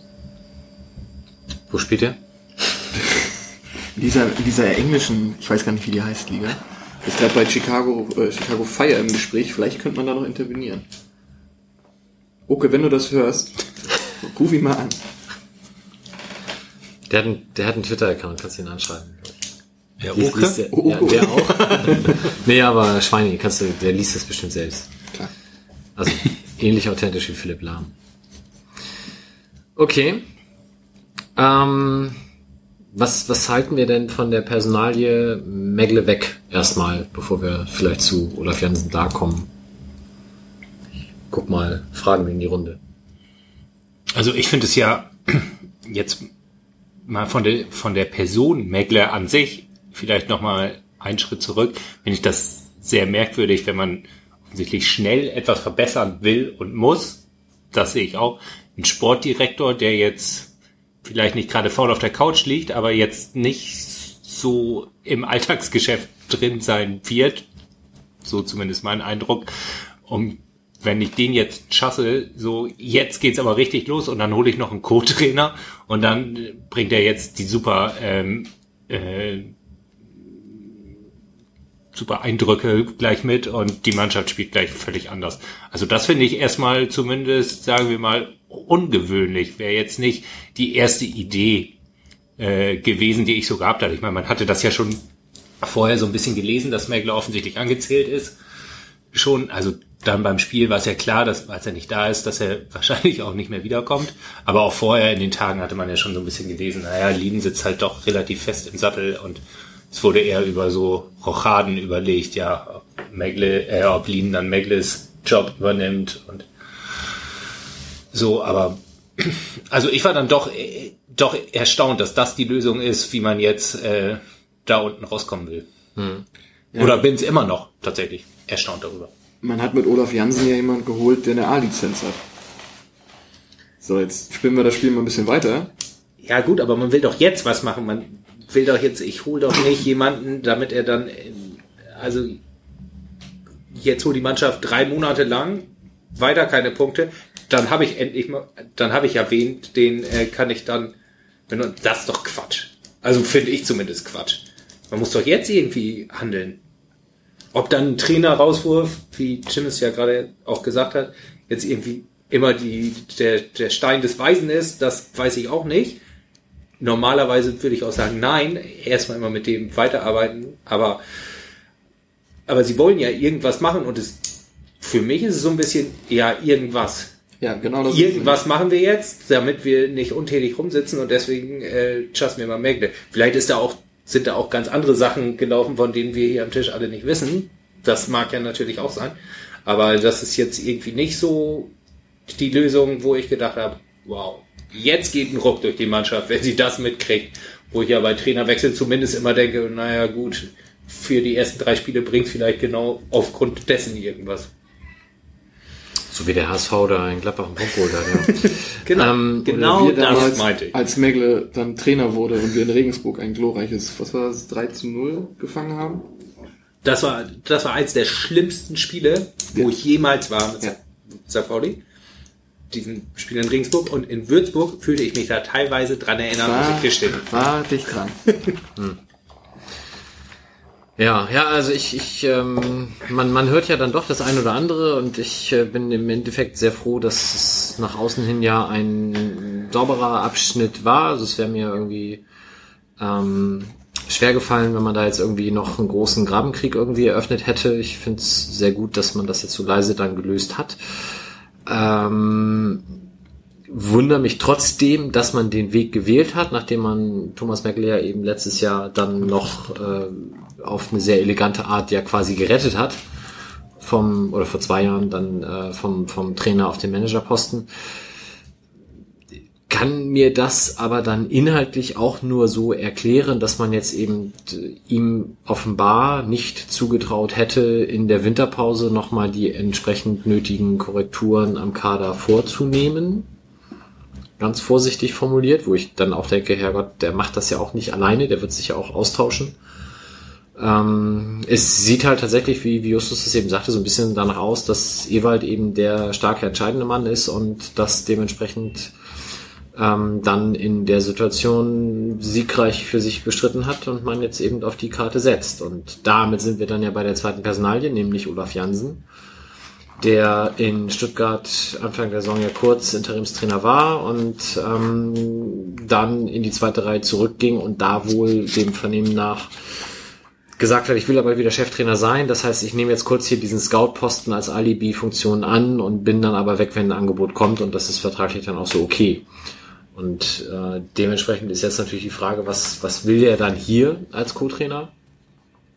Und ich denke, es ähm, auf Sicht würde es dazu kommen, dass er dann eben irgendwann Ewald beerbt und das darf dann gerne noch ein bisschen länger dauern was bedeuten würde, dass Ewald das Ruder jetzt auch wieder rumreißt. Ich kann mir aber eben auch vorstellen, wenn wir jetzt noch drei Spiele verlieren, dass das dann spätestens auch in der Winterpause schon der Fall sein könnte. Deswegen war es ganz clever, jemanden zu holen, der schon eine A-Lizenz hat, damit du danach nicht noch irgendwie Hein oder sowas dahinsetzen musst und dann hektisch auf die Suche gehst. Oder die lösen es dann, wie sie es bei Meckle gelöst haben, dass sie dann sagen, ach, der Ewald, der hat so viel Erfahrung international, den können wir als äh, Sportchef hier brauchen. Und den dann auf die Position setzen, wäre auch noch eine Möglichkeit. Meglis Nachfolger offiziell ist Andreas Rettich, der das in Vereinen wie Augsburg, Freiburg in der Vergangenheit auch schon in ähnlicher Doppelfunktion gemacht hat. Ich glaube, dem kann man das auch inhaltlich von seinen Kompetenzen her zutrauen. Ja, war er auch immer in so einer Doppelfunktion? Ich meine, ich also gar nicht. sportlich verantwortlich war er auf jeden sportlich, Fall. Genau. Und ähm, das Wirtschaftliche macht er jetzt halt nebenbei. Wir haben ja 1,3 Millionen Gewinn, da müssen wir sicher nicht so, ne? Also, weiß nicht. Mal gucken. Also, du hast doch Libero gespielt, hast du noch einen Spielerpass? Ja, tatsächlich. Aber ich glaube, da wird noch drauf gespielt. Auch mal. Ich bin gerade in Schleswig-Holstein, ich kann nicht. ja, also wie gesagt, wir werden das sehr äh, hoffnungsvoll begleiten. Äh, Ich denke, das Spiel gegen Düsseldorf wäre schon schön, da nicht wieder mit einer Niederlage rauszugehen. Gleiches gilt dann im Endeffekt für die restlichen Spiele bis zur Winterpause. Also ich habe so für mich überlegt, wir haben jetzt noch fünf Spiele, wir haben sechs Punkte bisher. Bis zur Winterpause sind es dann 17 Spiele gewesen. Es wäre schön, wenn wir da mindestens noch drei Spiele gewinnen und dann haben wir 15. Das war so meine Rechnung, damit man zumindest noch so am Horizont die anderen erkennt, ohne völlig durch das Fernglas blicken zu müssen. Dann müssen wir halt darauf hoffen, dass entweder die Verpflichtungen, die noch kommen, einschlagen und oder die Verletztenliste sich langsam endlich mal ähm, verkürzt. Aber man hört noch nichts so, ne? Also über Spieler, also ich zumindest Ja, nicht. ich glaube, du dürftest ja auch rein rechtlich gar nichts hören, weil ich weiß nicht, ob man jetzt verhandeln schon darf. Also offiziell glaube ich nicht, sondern ja erst irgendwie in einem bestimmten Fenster. Oder darfst du jetzt schon reden? Weiß ich gar nicht. Reden, reden darfst du ja immer. Naja, es gibt ja bestimmte Sperrfristen, wo auch nicht verhandelt werden darf. Wir haben es über, über das Wetter gesprochen.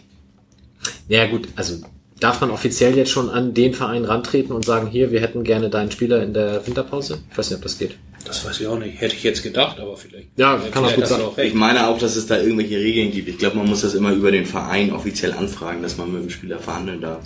Aber ich meine, der, der HSV macht das ja auch nicht anscheinend. Deswegen. Aber sie kriegen den dann auch Ja, nicht. genau, die kriegen den dann auch nicht. Die erzählen erst einen anderen, dass sie den haben möchten. Dann gehen sie auf den anderen zu. Es wird auf jeden Fall schwieriger, schwieriger nach der Personalentscheidung, dass Merkel gehen muss, Ewald äh, rauszunehmen, wenn es nicht mehr geht. Auch wenn mit Olaf Jansen jetzt dann jemand dazugekommen ist, der den Posten mit Sicherheit sofort übernehmen könnte. Aber ähm, ich stelle mir jetzt vor, wenn jetzt in zwei Spielen wir verlieren die nächsten beiden Spiele und dann muss Ewald gehen, dann äh, möchte ich mal den, den Hohn und Spott, der auf das Präsidium einprasselt, sehen. Wenn dann Ewald gehen muss, dann werden alle sagen, Mensch, das hättet ihr doch schon. Ach so, du meinst, man hat ihn jetzt quasi mit der Entscheidung so aufgebaut, dass man ihn jetzt nicht mehr gehen Eigentlich lassen kann. müsst, Okay. kann man ihn nicht mehr gehen lassen, genau. Aber für mich wäre das halt einfach, die, im, im Profifußball ist es ja immer, dass irgendwer gehen muss, wenn es nicht funktioniert, wenn es nicht läuft. Und ich wüsste nicht, wie man sonst entlassen wollen würde. Also das lässt ist- halt gar keinen. Das ist ja immer so eine, ja, wäre schön, wenn, aber die populistische Forderung sagt ja immer, dass irgendjemand gehen muss. Und ich glaube, es war Holger Stanislawski, der gesagt hat, mit seiner Unterschrift unter den Trainervertrag hat er bereits seine Entlassung äh, entgegengenommen, so ungefähr. Das Und das sind Mechanismen, die im Profifußball greifen. Ähm, wenn du nicht bei Eintracht Braunschweig äh, Thorsten Lieberknecht bist. Ja. Ähm, weiß ich nicht. Also für mich wäre es auch schade, wenn er gehen müsste. Ich denke, dass es funktioniert. Ich bin ja auch nicht jeden Tag beim Mannschaftstraining. Ich bin eigentlich nie beim Mannschaftstraining. Ähm, aber wäre für mich halt einfach so die, die einzige Möglichkeit, wenn man jemanden noch entlassen müsste oder entlassen will, dann halt den Trainer. Das ist so ein bisschen Schulte Schubert damals auch, ne? Also, die waren jetzt nicht beide so angezählt, aber das war ja auch irgendwie alles ein bisschen komisch dann. Ja. Also, das ist dann ja so ein bisschen, wie Tim es gesagt hat, man, erst entlässt man den einen und dann entlässt man relativ schnell dann doch den anderen. Da hatte man ja auch so das Gefühl, naja, vielleicht hätte ich den mal von vornherein entlassen sollen. Vielleicht wäre das die schlauere Variante gewesen. Ja, aber den Satz von Stani, den du gerade erwähnst, den hat ja ein sehr schlauer Mensch kürzlich im Übersteigerblog in dem Artikel Ich tue mich mit Veränderungen sehr schwer schon gebracht. Also das stimmt. Du weißt, dass Eigenlob so ein bisschen stinkt. ne? Ach, war der von mir. Nein, aber äh, ich wollte darauf hinaus, dass genau dieser Satz ja von Stanislavski ähm, das ganze Problem Evalinen seit Anfang an schon beschreibt, weil der war so gehypt worden vom ersten Moment an und da ging halt bei mir sehr früh schon die Frage los, was machen wir denn mal, wenn es nicht mehr läuft? Ja. Und genau in der Situation bist du jetzt halt. Ähm, es will ihn keiner entlassen. Es sagen alle, der passt so super zum Verein. Ja, jetzt bist du dann vielleicht noch zwei Niederlagen weiter gedacht in der Situation, dass du dich irgendwann ernsthaft damit beschäftigen musst. Und ähm, eigentlich geht's halt nur anders. Wir müssen jetzt halt alles gewinnen, irgendwann noch aufsteigen, deutscher Meister werden, Champions League gewinnen und dann darf er halt in Rente gehen. Oder Sportchef werden. Oder Sportchef werden. Ja, gut. Maskottchen. Schön. Es stellt sich halt die Frage, warum Jansen überhaupt geholt wurde. Das ist eine gute Frage. Ich, ich glaube, das hat viel mit dem zu tun, was Justus eben sagte, dass äh, die reine Entlassung Meglis ja keinen Soforteffekt auf das Sportliche hat. Und man deswegen noch versucht hat, man sucht sich da noch ähm, eine andere Einflussmöglichkeit auf das Sportliche, weil der Sportdirektor da ja nur sehr bedingten Einfluss auf das Tagesgeschäft hat. Und langfristig dann vielleicht die Geschichte, wir hätten dann schon mal jemanden, der Ewald irgendwann beerben kann. Ja, also wenn, ich meine, man, was dann in den Pressemitteilungen rauskommt, ist wahrscheinlich auch immer was anderes als das, äh, was dann gesagt wird, wenn man, wenn man Ewald hört, der sagt, oder wenn man hört, dass Ewald auch sagt, dass, oder das mit forciert hat, dass noch das Trainerteam noch weiter anwächst, äh, dann klingt das ja erstmal vielversprechend. Ich meine übrigens, dass Jansen gesagt hat, er möchte weiter als Trainer arbeiten. Er hat nicht explizit verlangt, dass er weiter als Cheftrainer arbeiten möchte, sondern hauptsächlich als Trainer Kann sein, ja. und nicht als Scout. Dementsprechend könnte ich mir vorstellen, dass diese Kombination, diese Konstellation auch länger Bestand haben könnte. Ich könnte mir aber auch vorstellen, dass das natürlich auch so ein Vorbau ist, dass das dann ähm, tatsächlich so ist, wenn Ewald dann gehen muss, dass dann eben nicht jemand ganz Neues kommt, der die Mannschaft erst kennenlernen muss, sondern dass das jetzt schon jemand ist, der da reinwächst und der dann wüsste schon, an welchen Stellschrauben zu drehen ist. Aber damit hast du natürlich, verlierst du natürlich den Effekt, dass ein neuer Trainer kommt, an, bei dem sich dann alle neu beweisen wollen und dann nochmal neu, ganz neu motiviert sind, wenn da letztendlich nur jemand da ist, der schon längere Zeit da war. Ja. Und dann muss man sich wieder fragen, inwieweit das Sinn macht. Ja, Er war übrigens auch schon mal sportlicher Leiter bei Rot-Weiß Essen. oder Fernsten, oder? Ja. Über wen haben wir denn gerade gesprochen? Der ist, glaube ich, mit Dresden abgestiegen vor zwei Jahren. Ja, der genau. Liga. Der ist auch erst als Co-Trainer dahin gekommen. Dann haben sie irgendwann gesagt, so, pass mal auf, du darfst. Und dann hat er sein, sein Punkteschnitt pro Spiel ist 1,13. Bei Dresden war, glaube ich, 1,07 oder so. Und die haben dann das Relegationsspiel, glaube ich, sogar noch verloren gehabt. Gegen da gab's doch diese, Osnabrück, ne? da gab's doch dann diese großartige äh, Tapete. Ihr habt eine Stunde die Stadt zu verlassen. Ja, was aus Osnabrück? Das, Nee, war, der, das das war war, nicht- der Abstieg. Ja, Das war nicht genau. Osnabrück, sondern, Nee. sondern, sondern, Nee, die haben am letzten Spieltag gegen Bielefeld verloren. Ja, Dresden. richtig. genau, gegen Bielefeld. Entlassung von Olaf Janssen. Ganz doof noch in Überzahl oder sowas. Und äh, äh, dann noch mit Bielefeld dreht Rückstand. Und Ja, so ja, mal ja, war das ja. irgendwie. Genau. Aber er war halt, er ist halt in verschiedenen Positionen, in verschiedenen Vereinen schon mal tätig gewesen. Der war nicht nur Scout und, und Co-Trainer, sondern er war auch schon mal sportlicher Leiter und hat, wie gesagt, einen, einen Punkteschnitt von 1,13. Was ist sportlicher Leiter? Cheftrainer oder was ist Nee, sportlich? sportlicher Leiter, Cheftrainer gibt's richtig? Manager. Manager, der Ach ist, so, okay. Sportdirektor oder wie auch immer. Ja. ja, Wo war das? Rot-Weiß Essen. 1,3. Lass mal kurz ausrechnen. Wir haben jetzt noch 22 1,13. Spiele. Ah, 1,13. Ja, also 22 mal 1,13 sind so, würde ich sagen, 24, ungefähr 25. 25. Das sind ja auch nur seine Punkte als Trainer. 31, das reicht nicht. Wenn ihr wollt, kann ich auch nochmal seine als Co-Trainer. naja. Ah, das wird knapp, aber mit 31. Naja. Okay, also ich, wie gesagt, 15 Punkte bis zur Winterpause insgesamt. Das wäre dann etwas, wo man einigermaßen in die Rückrunde gehen kann, aus meiner Sicht. Ich glaube, vor zwei Jahren hatten wir 13 Punkte nach dem Sieg im letzten Spiel hier. Hatten wir 13 Punkte und da war schon das, das war glaube ich schon das zweite Rückrundenspiel. Das stimmt, aber Ja, ja, diesmal geht's ja mit 17 Spielen in die Pause, das stimmt. Ja. Aber da haben wir auch eine Bombenrückrunde gespielt und Die wird Und ja dieses Jahr auch trotzdem wieder. diesmal. Na schön. Also ich möchte nicht nochmal am letzten Spieltag äh, irgendwie, haben wir diesmal Heimspiel? Nee, Bo Bochum. Bochum. Bochum. Wir Oh. sind schon mal mit einem 6-0 in Bochum abgestiegen, also von daher. hm. Ey, Bochum ist. Das, das einzig Gute an Bochum ist, dass du sich den Parkplatz mit Starlight Express teilst, dass du keinen Bock auf Fußball hast, sondern ins Musical kannst. War ich schon zweimal. Aber Ich auch. Ich habe Justus aus dem. Ich glaube, da haben wir schon mal drüber gesprochen. Im Starlight Express? Nein! Ah, das meinte Mike, aber Ach so, er war schon zweimal im Starlight Express. Die, du warst schon zweimal in Bochum, oder wie? Ja. Ach super, ja, da war ich. Das, Entschuldigung. Bitte. Ich komme nicht viel raus. Justus noch vorm, vorm Bus mit der äh, Polizei philosophierend gesehen. Oh ja, das stimmt. Oh ja, da habe ich mich richtig mal mit so Ich habe kurz angeschrien. Über, ich habe gedacht, du verprü verprügelst ihn noch. Ich habe nicht gedacht, dass wir vollständig die Rückfahrt antreten. Nee, das ist mir aber nicht passiert. Er hat sich entschuldigt am Montag. Daraufhin. Das ist zum ersten Mal, dass es mir passiert ist, dass der Polizist bei mir entschuldigt hat. aber zu Recht natürlich. Natürlich. Zweifellos. Ja, auf jeden Fall will ich es nicht nochmal erleben, dass ich da sitze, Spiel ist vorbei, keiner weiß genau was, wie es dann bei in, in, in Darmstadt war und dann kommst du trotzdem mit 0 zu 1 halt noch irgendwie, weil die anderen auch Kacke spielen durch, das möchte ich diese Saison nicht. Also Ja, ich, also möchte ich lieber so als absteigen. ich möchte lieber ehrlich absteigen. nee, auf gar keinen Fall. Ah, so eine geile Relegation gegen Hansa oder so, das wäre doch was. Ja, ähm, Schauen wir vielleicht noch kurz die restlichen Hörerfragen. Wir haben das teilweise schon äh, auch in den Gesprächen natürlich zwischendurch beantwortet. Ähm, Cody fragt zum Beispiel, haben wir überhaupt ein Taktikproblem oder nur zu viele Spieler Verletzte ohne Form, sodass die Taktik nur nicht aufgeht? Du hast es ja auch in dem Artikel schon geschrieben. Ähm, wenn alle fit wären, wenn Miyaichi und Sobota außen besetzen, vorne Boadus und Picot, dann halten wir die Klasse problemlos.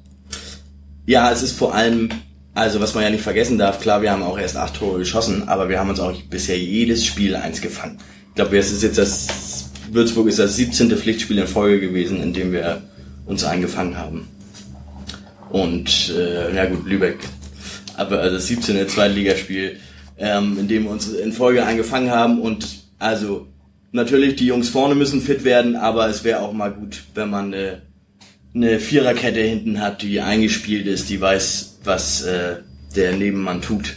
Mhm. Und äh, das ist äh, gerade äh, jetzt in Zeiten, wo es darauf ankommt, äh, hinten dicht zu stehen, ist das eigentlich noch viel wichtiger, ähm, dass das hinten einfach wieder fest wird. Und ähm, das hatten wir auch, als wir vor zwei Jahren die Klasse gehalten und letztes Jahr sind eigentlich ist eigentlich die gesamte Viererkette verletzungsfrei geblieben. Ich hatte das Gefühl, Gonta saß die ganze Saison auf der Bank.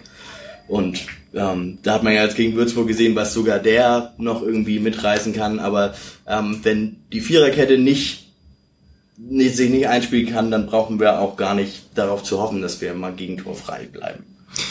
Paul Plätzer wirft noch eine Alternative für die Verteidigung ein, nämlich die Idee einer Dreierkette mit zwei offensiven Außenverteidigern. Also quasi zentral Ziereis, Gonta, Sobich und außen dann zum Beispiel Bubala Hedenstart. Das ist ein schönes System, das spielt Schalke in der ersten Liga so ein System. Die spielen da mit, äh, ich glaube, Nastasic, Hövedes und Naldo.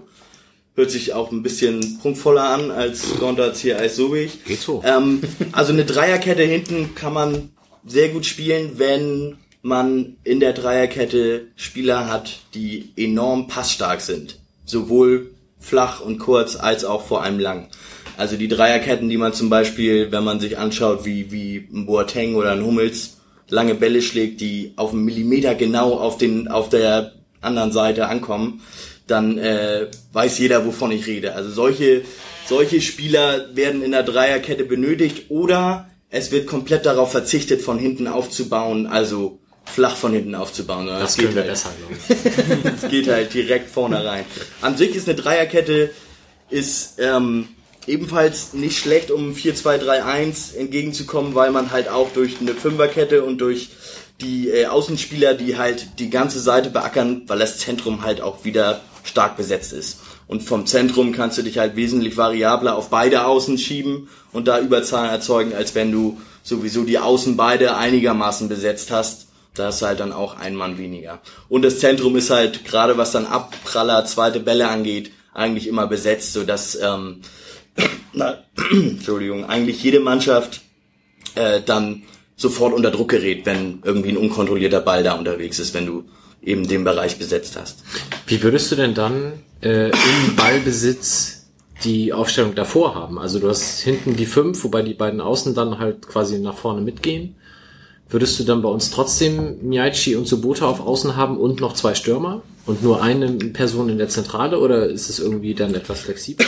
nee, man würde darauf setzen, also ich würde zwei Außenspieler einsetzen, die eigentlich eher ihre Stärken in der Defensive haben. Miyachi und Sobota kann man aber auch ins Zentrum ziehen. Mhm. oh, Entschuldigung, ich habe gerade enorm Husten, das liegt am Bier hier. Ist das so trocken? Ja, das Bier ist sehr, sehr trocken. So herb. Also man könnte mit, ähm, mit einer Sechs spielen, die komplett nur defensiv arbeitet im 3-5-2 und dementsprechend dann die Viererkette auch unterstützt. Und dann auch immer wieder defensiv reinfällt in die Viererkette, sodass du dann trotzdem da mit zwei Viererketten verteidigen kannst. Und dann dementsprechend, wenn die Außenverteidiger noch weiter zurückfallen, entweder mit einer Fünferkette, wenn der Sechser davor bleibt, oder sogar mit einer Sechserkette hinten. Und man könnte letztendlich ähm, dann noch zwei Zentrumsspieler dazu nehmen, zwei offensivere Zentrumsspieler und sogar zwei mit zwei Stürmern dazu spielen. Also ein, ein 3-5-2 ist ähm, vielversprechend, allerdings verlangt es entweder sehr hässlichen Fußball mit langen Bällen. Es verlangt eine gute Aufteilung gerade defensiv, also gerade in der Rückwärtsbewegung, weil halt nur drei Mann hinten sind sozusagen. Und es, äh, naja, es verlangt halt auch ähm, einiges an, an Praxistests. Also man kann nicht mal eben auf eine Dreierkette umstellen. Also da ist es leichter vom, vom 4-4-2 auf ein 4-2-3-1 umzustellen. Ja, und ist es nicht auch so ein bisschen so, dass ähm, gerade Buballa da auch irgendwie dann außen nicht so der ist, den ich da gegen ganz gute Leute, die da in der in der rechten ähm, Offensive spielen, also der wird ja jetzt schon ständig überlaufen. Das wäre dann ja blöd, wenn dann quasi nur noch drei hinter ihm sind. Ja, also den sehe ich da auch ein bisschen zu schwach. Da könntest du ja aber andere Leute hinstellen, also weiß ich nicht. Mir gefällt Kuglin, wenn er noch ein bisschen Erfahrung sammelt, eigentlich sehr gut. Keller könnte das vielleicht auch, aber. Ja, okay, das kann, ja, aber im Moment, also die Frage war ja mit Bubala, Ja, glaube ich. War, glaube ich, nur als Beispiel, aber ja, klar. Also den fand ich jetzt in den letzten Spielen zum Beispiel echt ja. nicht gerade Ja, der besonders ist- sicher. Der ist auch enorm verunsichert und man fragt sich, wie konnte das passieren, weil der letzte Saison vor Genau. allem defensiv einfach seine Sache super solide gemacht hat, genauso wie Hornschuh auf rechts. Ja. Ja, mit Hornschuh auf rechts, da wurde eigentlich aus meiner Sicht mit Hedenstadt der richtige Spieler geholt, um auch offensiv was zu bewegen. Ähm, Hedenstadt hat damals bei Freiburg auch eigentlich eher offensiv rechts gespielt, hat sogar auch die Sechs gespielt. Das ist auch ein Anspruch gerade an die Außenspieler, der momentan wächst. Und wenn man sich anschaut, wer außen spielt bei der deutschen Nationalmannschaft, das sind Hector und Kimmich, die eigentlich in ihren Vereinen häufig auf der Sechs eingesetzt werden. Also diese Position, da wachsen die Ansprüche momentan ins Unermessliche. Da darf zumindest bezweifelt werden, dass Uballa das ausfüllen könnte.